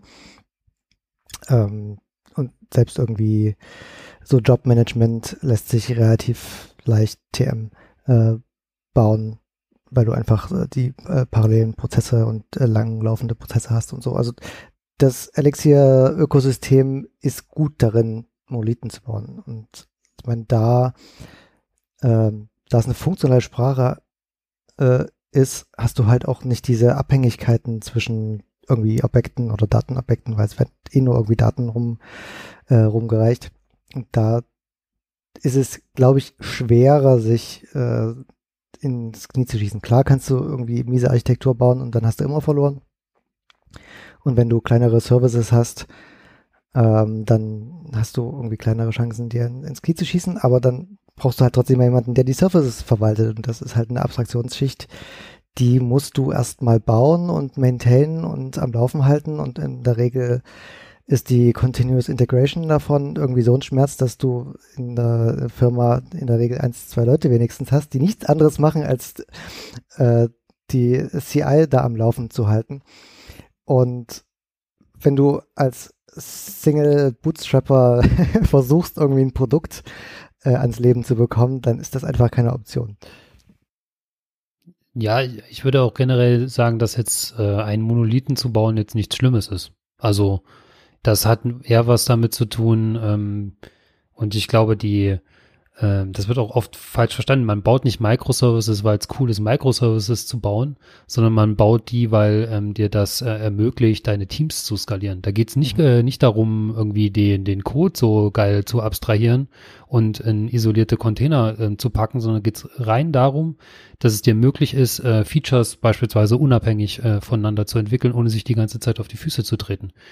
Mhm. Das kannst du aber auch in Monolithen machen. Ne? Das ist nicht, äh, nicht ausgeschlossen. Das erfordert halt äh, an einer anderen Stelle Koordination. Oder beziehungsweise, ähm, ich weiß nicht, wie, wie weit die, ähm, die Elixir oder Erlang Live-Deployments sind, wenn du da Code-Teile ähm, live austauschen kannst. Ja, brauchst keine Microservices. Kannst du tatsächlich, ja. ja. Es gibt äh, Hotcode Reloading. Habe es noch nie ausprobiert. Ist auch in einem Docker, Docker Deployment gar nicht so einfach. Ähm, aber geht theoretisch. Ja, also da würde ich jetzt nicht so die, weil klar, hast recht, also du, äh, du findest dich dann irgendwann äh, wieder in so einer großen Matrix an äh, Versionen und Services äh, und wie die miteinander sprechen können und was das, das äh, erfordert oder verlagert zumindest die äh, Koordination auf ein anderes Level. Mhm. Noch eine Komplexitätsfrage, ähm, die erstmal gar nicht nach einer Komplexitätsfrage klingt, ist die Open Source versus Closed Source Frage, weil Plus tatsächlich das äh, erste Produkt aus der äh, Podlove-Geschichte äh, ist, die äh, derzeit nicht Open Source ist. Und Magst denke, du sagen, warum? Auch mal angesprochen werden. Und äh, ja, wie ich in der Überleitung schon angesprochen habe, ist das für mich auch äh, eine Komplexitätsfrage. Ähm, also ich habe mir eben überlegt, was es bedeutet, das zu open sourcen oder nicht zu open sourcen. Und als erstes muss man natürlich, kann man natürlich äh, den, die ganze, das ganze, den Begriff der Open Source mal in Frage stellen, weil Open Source, wenn es übersetzt heißt, es ist die Quell offen. Aber wenn nur der Source Code irgendwo im Netz steht, dann bringt das in der Regel keinem was. Dann kannst du zwar sagen, das ist Open Source, aber auch nicht so wirklich, weil wenn es die Software keiner nutzen kann, dann bringt es niemandem etwas. Die muss halt deploybar sein von jedem. Die muss dokumentiert sein, äh, sie muss maintained sein, auch in der Form, dass sie von jedem benutzt sein kann. Dann, wenn du so Anbindungen hast wie so ein Billing-System, dann willst du die eigentlich nicht Open Source haben, äh, sondern eben nur das eigentliche Kernprodukt und brauch, muss dann eine gewisse Code-Aufteilung haben und brauchst eigentlich schon zwei Services, ne, sind wir schon wieder bei dem Thema, die dann irgendwie miteinander reden müssen und dann bist du aber sofort in, äh, in einer ganzen Komplexitätsebene höher, ähm, was den Code angeht, aber auch was das Community Management angeht, weil und ich meine, ich muss jetzt halt das Ding so bauen, dass es für mich deployt auf mein DigitalOcean und dann bin ich glücklich. Aber wenn ich das Deployment so bauen äh, möchte, dass es von beliebigen Personen auf beliebigen Infrastrukturen deployed werden kann, dann ist allein das ein Mammutprojekt. Und äh, meine klar, Dokumentation habe ich auch schon für mich, aber es ist ein anderer Schritt zwischen ich muss verstehen, wie es geht und äh, beliebige Personen müssen verstehen, wie es geht. Und ähm, ja, ganz nach dem MVP-Gedanken äh, kam dann die Entscheidung für mich, das Ganze Closed Source zu entwickeln. Was nicht heißt, dass es nicht irgendwann mal Open Source ist. Also äh, je, je nachdem, äh, wie erfolgreich das Ganze wird. Ähm, also, Alex wir haben da so, wir haben da so Levels an Payments. Wenn das erreicht ist, dann, dann gibt es den Source Code. äh, es spricht ja nichts dagegen, äh, Komponenten oder ähm, oder auch selbst das ganze Teil irgendwie irgendwann mal äh, zu open sourcen. Das spricht äh, meines Erachtens auch nicht, äh, also das ist kein, dann keine Konkurrenz zu dem äh, Software as a Service. Äh, es gibt viele Dienste, die zeigen, dass es funktioniert. Ähm, ich meine, WordPress zum Beispiel ist ein, ist ein, gutes Beispiel dafür. Es gibt halt WordPress.org und WordPress.com. Ähm, und .com ist halt das kommerzielle äh, Ding, was letztendlich auch nur ein WordPress ist mit äh, gehostet und ein bisschen äh, Sprinkles obendrauf und es funktioniert ganz gut. Ähm, Ghost, auch ein CMS, ist ein sehr gutes Beispiel davon. Ähm, ich glaube, noch, noch ein besseres Beispiel, weil äh, das, was sie hosten, noch näher an dem dran ist, was sie tatsächlich äh, Open Source zur Verfügung stellen, als äh, das bei WordPress, Org und Com der Fall ist. Ähm, also das ist durchaus was, das ich mir vorstellen kann. Ähm, plus so, wie es ist, äh, irgendwann zu Open Sourcen. Aber weil es einfach ein Riesenberg Arbeit ist, ähm, kommt das für mich erst in Frage, ähm, wenn das Ganze äh, erfolgreich ist. TM, was auch immer das bedeutet. Ähm, ja, und wenn wir bei Ghost sind und WordPress, ähm, könnte man vielleicht mal über andere äh, Open Source Projekte, also vor allem kleine Open Source Projekte sprechen, die erfolgreich sind. TM. Ich habe noch eins, was hier nicht in der Liste mit steht, nämlich hier äh, Drone CI. Ist auch so eins. Das hat äh, Ach, Drone, Drone CI. CI. Ja. Ah, okay. Die, ähm, die, die Motivation von dem äh, Menschen, der das äh, gemacht hat, war die, dass er äh, das ganze Plugin Jenkins äh, Fu-System so gehasst hat, dass er gesagt hat, ich mache jetzt selber was. Das war seine Hauptmotivation, war der Hass auf Jenkins. Das ist wirklich ziemlich cool. Hass auch eine gute Motivation. Ja, ja. Ne, also ich, ich glaube, weil ich weiß nicht, in größeren Unternehmen ist halt Jenkins immer noch irgendwie so das Ding, was man verwendet, weil es äh, schon immer da war oder das erste war, was so richtig da war und das hat halt so viele Schwächen. Und der Leidensdruck muss da sein. Ja, und der hat dann halt angefangen, hat das halt komplett auf so eine Docker-Infrastruktur mit draufgesetzt und äh, ist halt ist halt mega modern, ist ziemlich cool. So, und ähm, jetzt war es so, dass die, ähm, die haben mit, ach, was waren das? Ähm, da hat sich dann ein Hoster, sowas wie, ähm, wie DigitalOcean gefunden. Und also nicht DigitalOcean, sondern einer der anderen Hoster und hat den Ressourcen zur Verfügung gestellt. Und dann haben die so ein, ähm, äh, die hatten immer schon eine Enterprise-Lösung, das heißt so, was klassischerweise auch gemacht wird, du, du kannst ja halt, wenn du den Kram intern hosten möchtest, dann kriegst du halt eine Speziallösung oder beziehungsweise wird dir gesagt, dass das und das sind die ähm, das das ist die Hardware, ähm, die du benötigst und dann kannst du dir das dann selber installieren und wir supporten dich dafür. Das ist auch so ein, so ein Modell, was glaube ich ganz gut funktioniert. Und ähm, jetzt die Drone CI ist aber auch ähm, public. Also der Code ist Open Source, ist ein bisschen unterschiedlich zu den ähm, zu den Enterprise-Integrationen. Ähm, ja, und jetzt ist, die wurden glaube ich auch nochmal ähm, jetzt nochmal von einer anderen Bude mit aufgekauft. Aber ja, das, also der, der hat das auch so von, von Grund auf äh, mit einer Community hochgezogen und da hat da viel Arbeit rein investiert auch, ja.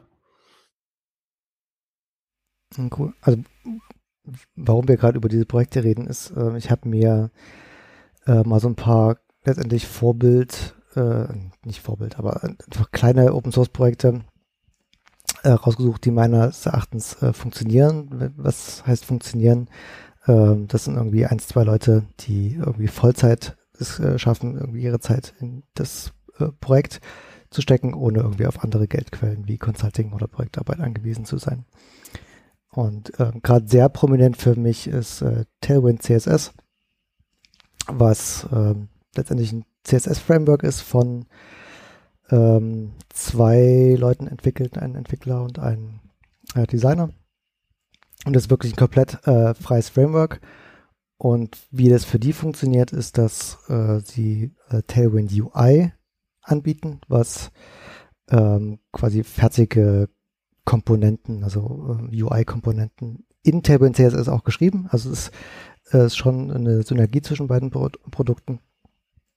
Ähm, das verkaufen die an, also Entwickler sind da die Zielgruppe für irgendwie, ich weiß nicht, 250 Dollar oder sowas, äh, so die Größenordnung. Also schon, ähm, also einmalig und machen damit, also ich weiß nicht, also die sind relativ offen damit, was sie verdienen. es ist im, im, Millionenbereich, was sie damit eingenommen haben und ähm, können damit natürlich ganz gut äh, wirklich das äh, das Open Source Projekt wirklich äh, open, äh, offen halten und jetzt auch, äh, also sie haben jetzt angefangen, andere Leute einzustellen, weil es einfach so abgehoben ist. Und äh, stecken da enorme Ressourcen in wirklich das Ökosystem um Tailwind CSS rein. Also es gibt einen, der sich derzeit irgendwie nur darum kümmert, die VS Code Integration für Tailwind CSS äh, zu bauen und die ist wirklich, die ist wirklich äh, super, abgefahren. Ja. Ja. Also was, was die leistet und äh, was da derzeit gebaut ist, ist halt auch so wieder diese, ähm, diese Aha-Moment, was eigentlich zu wie viel besser so ein Open Source Projekt sein kann, wenn du wirklich in, die, in jede Ecke mitdenkst. Also halt Tailwind CSS ist halt so ein Batzen CSS. Ne? Das ist irgendwie eine CSS-Datei im Einfach, also klar, es ist irgendwie ein Node-Projekt und so, wo CSS generiert wird, aber im Kern ist es irgendwie so ein äh, Stück Code, den du dir aus dem Internet runterladen kannst und das ist erstmal Tailwind CSS. Aber äh, ein Grund auch, warum es so gut ist, ist, dass die wirklich eine verdammt gute Dokumentation haben. Also wirklich richtig, richtig gute Dokumentationsseite. Ähm, einfach mit einer äh, guten Suche, wo du irgendwie alles findest. Teilweise gucke ich in die Tailwind-Doku rein, um CSS äh, Fragen zu beantworten, weil die da einfach äh, so detailliert sind, irgendwie, wenn es irgendwie um äh, Grid oder Flexbox geht, äh, dann finde ich da meist Dinge schneller als irgendwo anders. Ähm, und Dazu gehört auch ein äh, Farbschema, über das sie irgendwie immer wieder drüber gehen, was auch sehr gut ist. Also die Farben, die sie da vorgeben. Ähm, genau. Und das ist ja ein Beispiel. Also das ist ein sehr erfolgreiches natürlich. Es war auch nicht ganz der erste Schritt. Also die, die beiden Kernpersonen da sind äh, Adam Wathan und Steve Schoger. Ähm, Adam ist der Entwickler und Steve der Designer. Ähm, und die haben vor, weiß nicht, ein paar Jahren zwei Jahren oder so, ähm, ein Buch namens Refactoring UI rausgebracht. Auch wieder an Entwickler ähm, ge gerichtet. Und zwar war so die Prämisse äh, ein Designbuch für Entwickler. Weil so für die Entwickler, die halt auch mal so ein bisschen UI bauen müssen und vielleicht ähm, den, einfach mal so ein paar Grundlagen äh, beizubringen äh, und wirklich auf eine sehr kompakten und nützlichen Ebene. Ähm, man, man findet da, also wenn man mal nach Refactoring UI sucht, findet sich bestimmt auch in Show Notes. Ähm, da sind viele. Alex lacht. Bitte das war so ein Auftrag, Alex. ja, such mal den Link raus. ähm, es gibt auch so einen äh, riesigen Tweet-Stream, wo ganz viele ähm, Beispiele, die sich dann auch im Buch wiederfinden, äh, mit sehr guten Illustrationen sind da ist irgendwie sehr viel Know-how und sehr, sehr dicht. Und das war so das erste Projekt, was sie zu zweit gemacht haben, was ihnen so eine äh, finanzielle Grundbasis gegeben hat. Und ähm, ja, jetzt mit Tailwind UI ist das Ganze sehr abgehoben. Ähm, das war Nummer eins. Nummer zwei, äh, deutlich kleiner, äh, bin ich erst kürzlich auch drauf gestoßen. Das ist, äh, ich hoffe, ich verhun verhunze den Namen jetzt nicht zu sehr, Caleb Porsio. Ähm, der ist so im äh, PHP-Umfeld unterwegs, der baut äh, Livewire, das ist ein PHP-Framework und Alpine.js, J äh, JavaScript-Framework, was aber so sich äh, ergänzend für Livewire vor allem gedacht ist. Und der verdient vor allem mit äh, GitHub Sponsors. Da findet man auch, äh, da hat man einen sehr ausführlichen Blogbeitrag geschrieben, äh, wie das für ihn funktioniert hat. Also der verdient mittlerweile sehr gut mit GitHub-Sponsors über diese Projekte. Ähm, und ja, das hat, das hat man oft. Also du hast entweder diese, die äh, so richtige Projekte, die, die erfolgreich werden, ähm, aber ich glaube, der Großteil ist äh, tatsächlich an die Personen gebunden, ähm, die dann, mhm. die einen gewissen Wert für die Community äh, darstellen und das dann auch da wieder bekommen. Und die, ähm, na gut, er hat jetzt schon konkrete Sachen, die er da hat, ähm, oder die Frameworks, an, an denen er da baut. Aber es gibt ja auch so Leute wie Sintre Sohos oder sowas, die halt einfach dafür, dass sie Open Source schreiben, der äh, Funding bekommen und dadurch, dass sie ähm, so, ein, so eine Detailverliebtheit und auch äh, die, die Fähigkeit zu erkennen, was in bestimmten Bereichen an ähm, Tooling oder an Elementen fehlt, ähm, dafür dann auch Geld bekommen. Mhm. Also ich weiß gar nicht, wie bei ihm sich das aufteilt. Also er ist bei ihm auch gar nicht so ersichtlich. Ähm, du siehst, glaube ich, wie viele Sponsors er hat, aber auch nicht, wie viel er verdient, obwohl er das, glaube ich, auch relativ offen sagt, ähm, wenn man ihn im Podcast verfolgt. Ähm, ja, also er, er verdient gut damit, weiß ich nur. Ähm, aber zu einer anderen Einzelperson ist äh, derjenige, der äh, Vue.js schreibt. Ähm, das habe ich schon vor langer Zeit mal verfolgt. Also Vue.js ist ja äh, mittlerweile doch äh, durchaus erfolgreich. Und Version 3 heute der, rausgekommen. Version 3 heute rausgekommen. Ganz, äh, ganz on time. Ähm, und der hat relativ zeitig äh, ein Patreon gestartet, denke ich, mich zu erinnern. Und hat da, ähm, war damit relativ erfolgreich. Also ich glaube, gestern habe ich mal geguckt, waren irgendwie 16.000 Dollar im Monat. Das geht schon. Ähm, und aber schon als ich vor, weiß nicht, vor langer Zeit da mal drauf geguckt habe, äh, habe ich festgestellt, dass also den Anreiz, den er vor allem bietet, äh, sind irgendwie so Sponsorship. Also letztendlich verkauft er Werbung auf Patreon, nämlich indem du dein Firmenlogo auf die Vue.js äh, Frontpage packen kannst. Und da kamen auch die, die größten Batzen äh, von Sponsorships her ähm, und auch der Donations. Das heißt, er hat gar, also schon natürlich auch irgendwie durch 5 Dollar und 10 Dollar äh, Beträge von Individuen äh, ein bisschen Kleinkram bekommen, aber der Großteil kam wirklich da auch von Firmen, die Interesse hatten. Also sicherlich zum einen Interesse an Budgets, aber auch Interesse da irgendwie gesponsert zu werden. Ähm, also interessant da für mich der Aspekt, dass eher Firmen ihn fördern als eine, eine Crowd. Ja. Ähm, das war einfach was.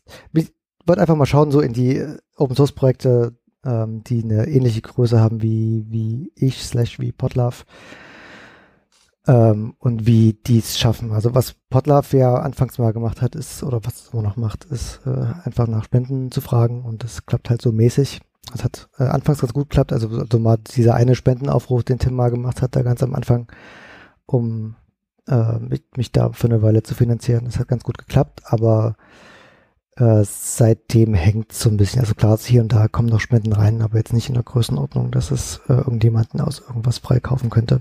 Ja. Und ja, letztendlich deswegen ja auch der Versuch jetzt mal mit Plus äh, dann einen anderen Weg zu gehen. Klar haben äh, Unternehmen gerade bei Vue.js zum Beispiel auch ein großes Interesse, dass, äh, dass der halt auch weiter am Ball bleibt ne? und dass die Community damit auch weiter am Ball bleibt, weil ja am Ende ihre Produkte darauf aufsetzen.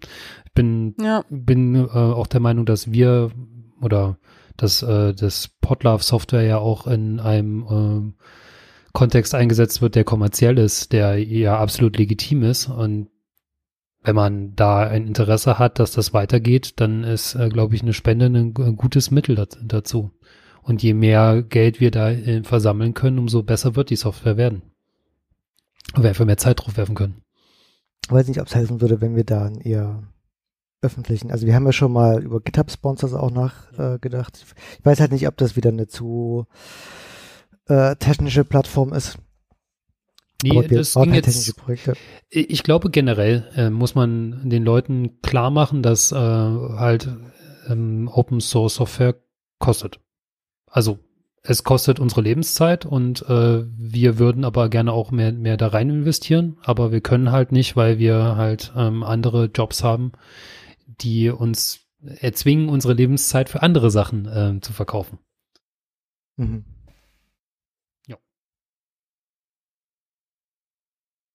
Gut. Sonst noch was zu ähm, Publisher Plus? Ähm, nö.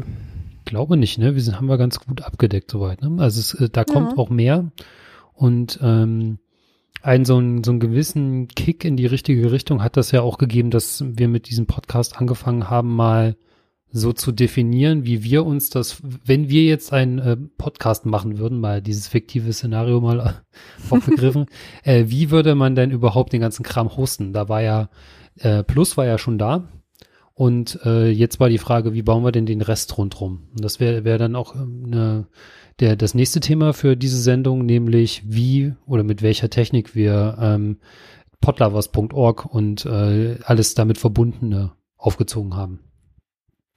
Ja, also jetzt gerade, ähm, wie man einen Podcast hostet, ist wahrscheinlich für die äh, meisten ähm, unserer ähm, Podcasterinnen so, dass sie äh, vielleicht bei Uberspace oder bei anderen ähm, Hostern einen FTP-Server haben, die, diese ominöse FTP-Server und äh, ein äh, MySQL haben oder bei Hetzner vielleicht einen kleinen V-Server haben oder bei anderen Firmen einen kleinen Webspace haben. Ich glaube, Webspace war, war so das, äh, das Ding äh, oder beziehungsweise der Begriff dafür. Ich habe gerade mich gewundert, das habe ich lange nicht mehr gesagt, Webspace.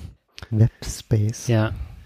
Äh, was Klingt schon ein bisschen archaisch. ja, was gebundelt kommt. Ja, für uns ist das archaisch, das stimmt, ja. Und deshalb haben wir uns mal aufgemacht und haben ähm, versucht, so ein bisschen die Bestandteile eines Podcasts so auseinander zu dividieren.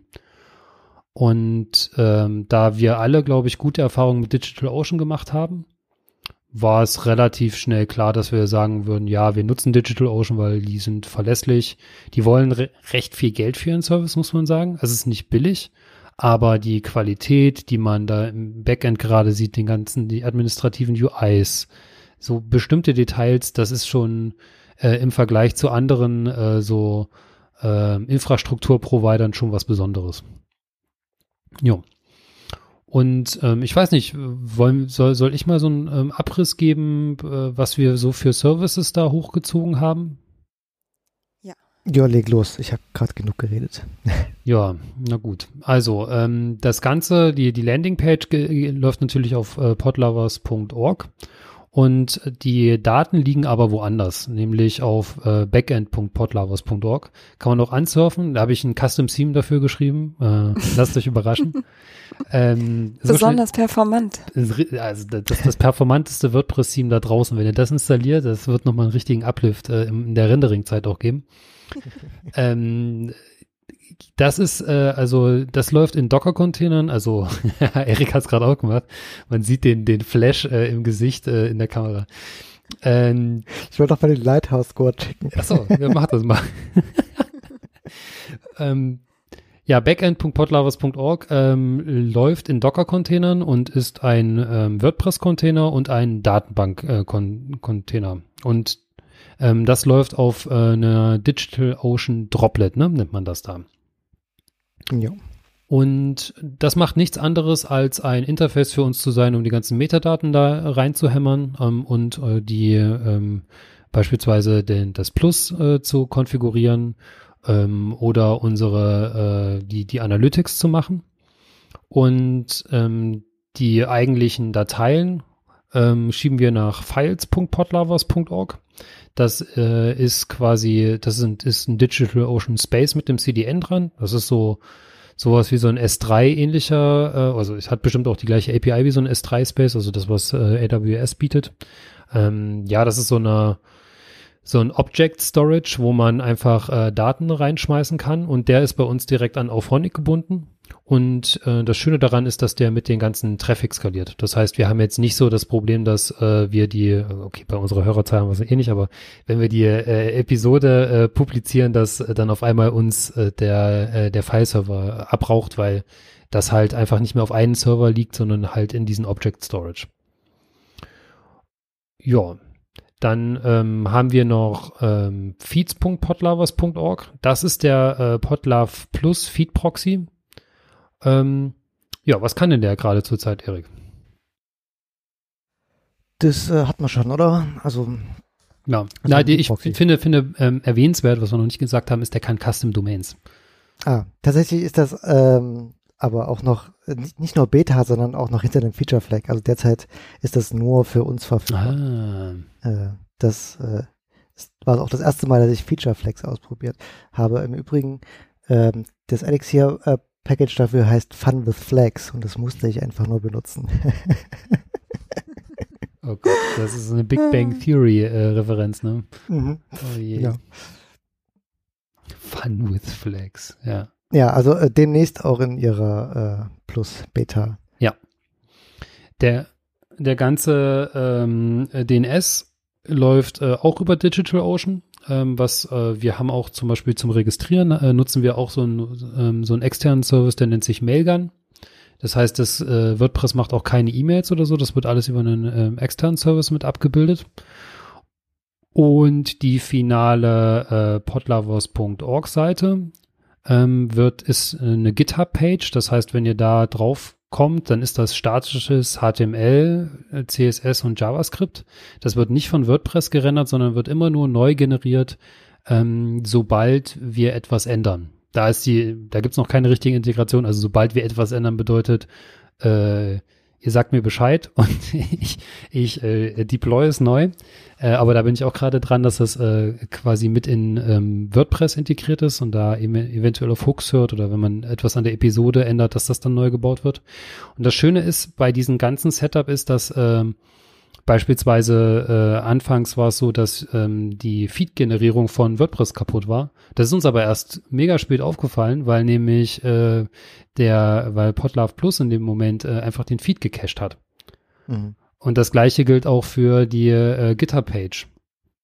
Das heißt, ähm, vielleicht ein ganz gutes äh, Feature von Plus. Also Plus guckt natürlich, bevor es den äh, Feed erneuert und ersetzt, ob da auch äh, ein sinnvoller Feed kommt und wenn irgendwie das WordPress mal abgeraucht ist, ähm, dann liefert Plus einfach den letzten bekannten validen Feed weiter. Ja. So, äh, genau. Und der ganze Website-Traffic äh, kommt auch nicht aufs WordPress und äh, das ermöglicht es uns, ein relativ kleines Droplet zu verwenden, weil wir so alles, was eigentlich nicht mit Content Management zu tun hat, ähm, von WordPress fernhalten. Und das ist auch so unsere ähm, Marschrichtung, ah, das klingt so militärisch, unsere Vision ähm, für äh, weitere Services oder für, für weitere Sachen, die wir machen. So viel wie möglich äh, aus WordPress raushalten, ähm, um einfach ähm, zum einen die WordPress auf das konzentrieren zu lassen, was es kann. Das ist halt Content verwalten und nicht Webseiten hosten. Und ähm, ja, genau. Wann ist denn das podlovers.org Frontend für andere verfügbar? Ähm, das ist so ein bisschen, also ich versuche gerade die, die Bestandteile da so äh, zu isolieren, die es jetzt erstmal ermöglichen würden, wenn andere mit den ähm, APIs spielen wollen. Also im Zuge der, ähm, der, der podlovers.org Seite äh, bin ich auch gerade dabei und stelle fleißig Pull Requests äh, an den Publisher und versuche da APIs raus zu, hauptsächlich oder eigentlich nur Read ähm, äh, um an die Daten zu kommen, die ich dafür benötige. Und äh, jetzt bin ich, wie gesagt, gerade an einem Plugin dran, äh, wo man dann in Gridsum einfach, also das ist das, womit wir die Seite bauen, einfach ähm, den Endpunkt äh, definieren kann und dann zieht er sich halt alle Episoden, alle Kontributoren. Das hat man dann in GraphQL zur Verfügung und kann dann einfach die Seite zusammenbauen. Das ist ziemlich schick. Da hatte Michi ja auch äh, schon vor ein paar Sendungen davon geschwärmt mit äh, ja. Gatsby, ne? Mhm. Ja. Und ähm, dann ist natürlich der nächste Schritt, ähm, wäre das natürlich, äh, also wäre das mit anzubieten. Da bin ich mir jetzt so unsicher, weil wir müssten natürlich dann selber eigentlich so CDN werden oder ein CDN nutzen und wir müssten halt auch gleichzeitig diese Hooks aus WordPress abbilden, ähm, die es ermöglichen, automatisch, dass das Ding neu gebaut wird. Und da bin ich noch ja. am überlegen, wie man das so macht. Aber es, äh, was, was ihr da seht, ist ja, ist ja so ein bisschen die Zukunft vom Player. Und da, da kommen hoffentlich bald auch noch ein paar coolere Features, wie was ich mir vorstelle, ist, äh, die Transkripte voll durchsuchbar zu haben. Ähm, dass man mehr Statistiken auch über die Kontributoren kriegt, wie viel Zeit die beispielsweise gesprochen haben wie viel, ähm, in welchen Episoden sie dabei waren, ähm, solche Späße. Ja, und dann ähm, gibt's, ich habe auch schon eine grobe Idee, wie man da eine Erweiterbarkeit äh, bauen kann, wie das Interface dafür aussehen könnte. Also, dass man ähm, zwar den Plus-Service äh, verwenden möchte, aber nicht diese Standardseite, die man da hat, weil das muss einem klar sein. Ähm, die ist dann besch äh, sehr beschränkt in ihrer Funktionalität, nämlich auf das, was sie, äh, was sie dann einfach bietet. Das, äh, die, also der Preis für die Geschwindigkeit und auch für den, das statische HTML ähm, ist einfach, dass wir ähm, da äh, klare äh, Konzepte haben, wie das dann auszusehen hat. Es gibt halt einfach keine Plugins, die man irgendwo mit reinpacken kann, die dann von WordPress noch mit analysiert werden müssen, was jetzt gerade für Daten da mit rein müssen, um dann die Seite zu rendern sondern das ist dann einfach so. Und ich habe eine, eine grobe Idee, wie man das äh, anbieten kann. Das erfordert dann aber ein sehr hohes technisches Know-how. Gab es denn generell schon Interesse auch daran? So. Ähm, ich glaube, der, der, es, es gibt eine Fehlwahrnehmung. Ich glaube, äh, viele Menschen glauben, dass es eine WordPress-Seite ist. Und dass das irgendwie ein, ein gepimpter Player ist. Ja, also ich habe schon mehrere Anfragen bekommen, so ah, ja. ob das denn irgendwann mal äh, auch für andere verfügbar ist. Deswegen jetzt auch die Frage hier und ja. Also gibt's der, der, den Plan gibt's. Ich versuche gerade so ein bisschen so auszutarieren, wie man das anbietet, dass es äh, also das Schönste wäre, da wäre eine ähnliche Integration äh, wie der Plus, dass man oder dass es mit Plus automatisch mitkommt und dass man aber trotzdem noch so ein Konfigurationsinterface für die Hauptfarben hätte. Ja, wären wir wieder bei dem Thema. Das wird, wird bestimmt super. Ähm, ja. Und hm, äh, Farbeninterface einfach. Genau. Und, oder eigentlich würde ich würde ich gerne auch so eine Live-Preview, was ja auch möglich wäre, ähm, mit anbieten. Also, ja. weil das ist jetzt ein Theme dafür. Vielleicht können das wäre bestimmt für viele auch in der Community interessant, ähm, auch ein interessantes und ein sehr modernes Spielzeug, um eigene Themes damit zu entwickeln. Ja. Mhm. Aber braucht natürlich schon ein gewisses technisches Know-how. Ja. Aber klar, als ähm, so One-One-Click-Lösung wäre es natürlich interessant mal zu überlegen, wenn man das in Plus integrieren würde als Feature, ähm, würde es sicherlich schon einiges an Problemen lösen, also an technischen Problemen. Ja, auf jeden Fall. Es ist die Frage, wo man das dann hinlegt. Äh, das ist ja so das, was mich so beschäftigt. Also weil es jetzt halt auf GitHub Pages liegt und das würde dann nicht mehr funktionieren. Also das ist statisches HTML und äh, CSS und JavaScript. Das ist, das wird seit äh, 1890 im Web gesurft. Also ja, es ist möglich. Es ist einfach nur die Frage, wo legen wir das denn dann hin? Ja. Und wann baut man's? Oder wer baut's? Das ist auch so das Ding. Und wo und überhaupt. Genau. Ja. Ähm, was wir vergessen haben, ist die Community. Die Integration fand ich nämlich eigentlich ziemlich cool und da würde ich mir, äh, würde ich mir auch noch mal ein bisschen Feedback dazu erhoffen. Nämlich, ähm, die Community ist ja, wir, wir nutzen einfach einen Service, der nennt sich community.podlove.org. Das ist ein Diskurs. Ähm, Service auch ein Open Source Projekt. Ich weiß nicht, ob es da auch äh, so eine kommerzielle äh, Ausprägung davon gibt. Und ja die erlauben es dir einfach ähm, Embeds zu machen. Und das ist einfach immer ein neuer äh, Thread, der da aufgeht, äh, jedes Mal, wenn die Seite das erste Mal gerendert wird. Die Integration würde ich auch gerne noch ein bisschen verbessern, aber es, äh, es gibt halt ganz neue Möglichkeiten, da eine Diskussion zu führen. Ich habe das testweise mal mit so einer Umfrage noch gemacht, ähm, die würde ich dann auch bei Bedarf nochmal ähm, da, da drauf zu sprechen kommen, weil äh, ich da auch regelmäßig wieder reingucke und schaue, ob sich da neue, äh, ob es da neuen Input gibt. Und ähm, das Einzige, was ich jetzt gerade noch so ein bisschen vermisse, ist so das anonyme Kommentieren. Ich weiß nicht, ob das in Diskurs möglich ist. Ich vermute, dass es geht. Aber wenn man jetzt, äh, man sieht das ja beispielsweise bei der Lage der Nation, die äh, nehmen ja, haben ja das auch als internes Diskussionsmittel. Äh, und gerade für den Podcast ist das diese moderierten oder beziehungsweise diese strukturierten Diskussionen unter dem Podcast ja nochmal ein ganz neuer Mehrwert, ähm, den man ähm, zum Podcast hat. Und viele Podcasts leben ja genau von dieser Diskussionskultur. Ja. Aber da bin ich mit der Integration, also so generell finde ich es äh, finde ich ziemlich cool, weil da, äh, das ist so dieses Kommentar-Feature. Ich wollte nicht irgendwie Discuss äh, oder andere Services nehmen, wo dann die Leute gezwungen werden, da ihre Daten hinzugeben, sondern ich wollte schon, dass man das selber hosten kann.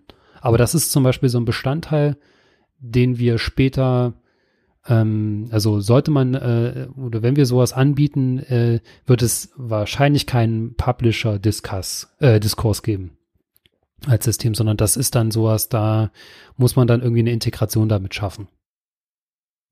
Ich denke, vielleicht ein ganz guter äh, Zwischeneinwurf auch, ähm, dass wir jetzt sagen, wir nutzen Services äh, auch bewusst, ja.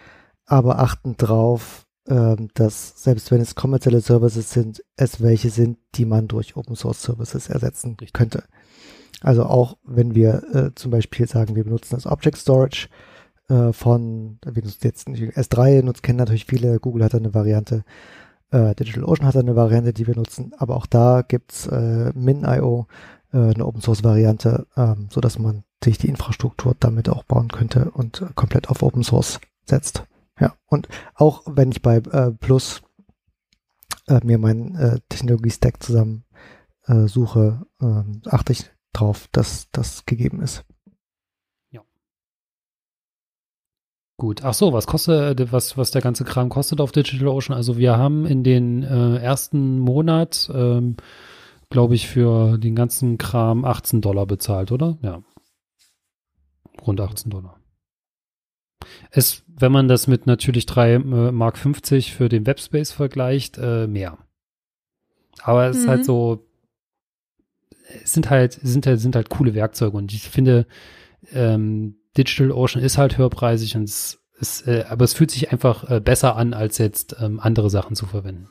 Wird es für jemanden, der jetzt ganz viel podcastet, einmal wöchentlich, zweimal wöchentlich, wird es dann, oder besonders lange Folgen, wird das dann noch sehr viel teurer oder ist das, ich glaube, weißt die, du das auswendig? Die meisten, das meiste Geld äh, kostet das Droplet, wenn ich mich nicht ganz irre. Nee, ab einem gewissen Punkt schon der Traffic. Okay. Also ich glaube, du hast irgendwie zwei Terabyte oder so inklusive. Ähm, und dann bezahlst du aber pro Gigabyte. Aber ich habe das die Preise gerade nicht im Kopf. Auch für die ähm, für das CDN? Ähm, keine Ahnung. Ja, reichen wir nach. Ähm, derjenige, der die Shownotes macht. Ähm, ich. Gut. Haben wir sonst noch was offen? Michi hat heute so wenig gesagt, Michi. Es tut mir ein bisschen leid. Das, äh, ich Mach gar nichts. Ich, ich fühle mich ein bisschen schlecht. Vielleicht muss ich doch die Transkription machen, damit ich so mich so fühle, als hätte ich wenigstens etwas getan. Quatsch, das macht Erik. der hat ja Zeit, haben wir gehört. ja, ich hab, ja, Zeit ohne Ende. Genau. das, äh, das zögert das, äh, das, äh, den Release von Plus noch ein bisschen raus. Ist gerade dabei am Transkribieren. Das ist schon direkt mal eine Woche später. Ja. Ah. Ich, ja, ich, äh, die letzte Folge war äh, auf jeden Fall auch fürs Transkribieren intensiv. Ja. Ach, das glaube ich, ja. Genau. Gut. Aber ehe wir es in die Länge ziehen und äh, Erik noch mehr äh, Lebenszeit äh, durch Transkription äh, absaugen. Ich nehme da einfach einen Service dafür. Genau. Ja, ach so, ja, wäre natürlich cool, wenn man das dann, aber dann muss halt irgendjemand anders sich das dann auch durchlesen. Ne? Naja, das will man ja auch nicht. Ja, gut, dann äh, machen wir Schluss für heute, würde ich sagen. Bis bald. Ciao. Tschüss.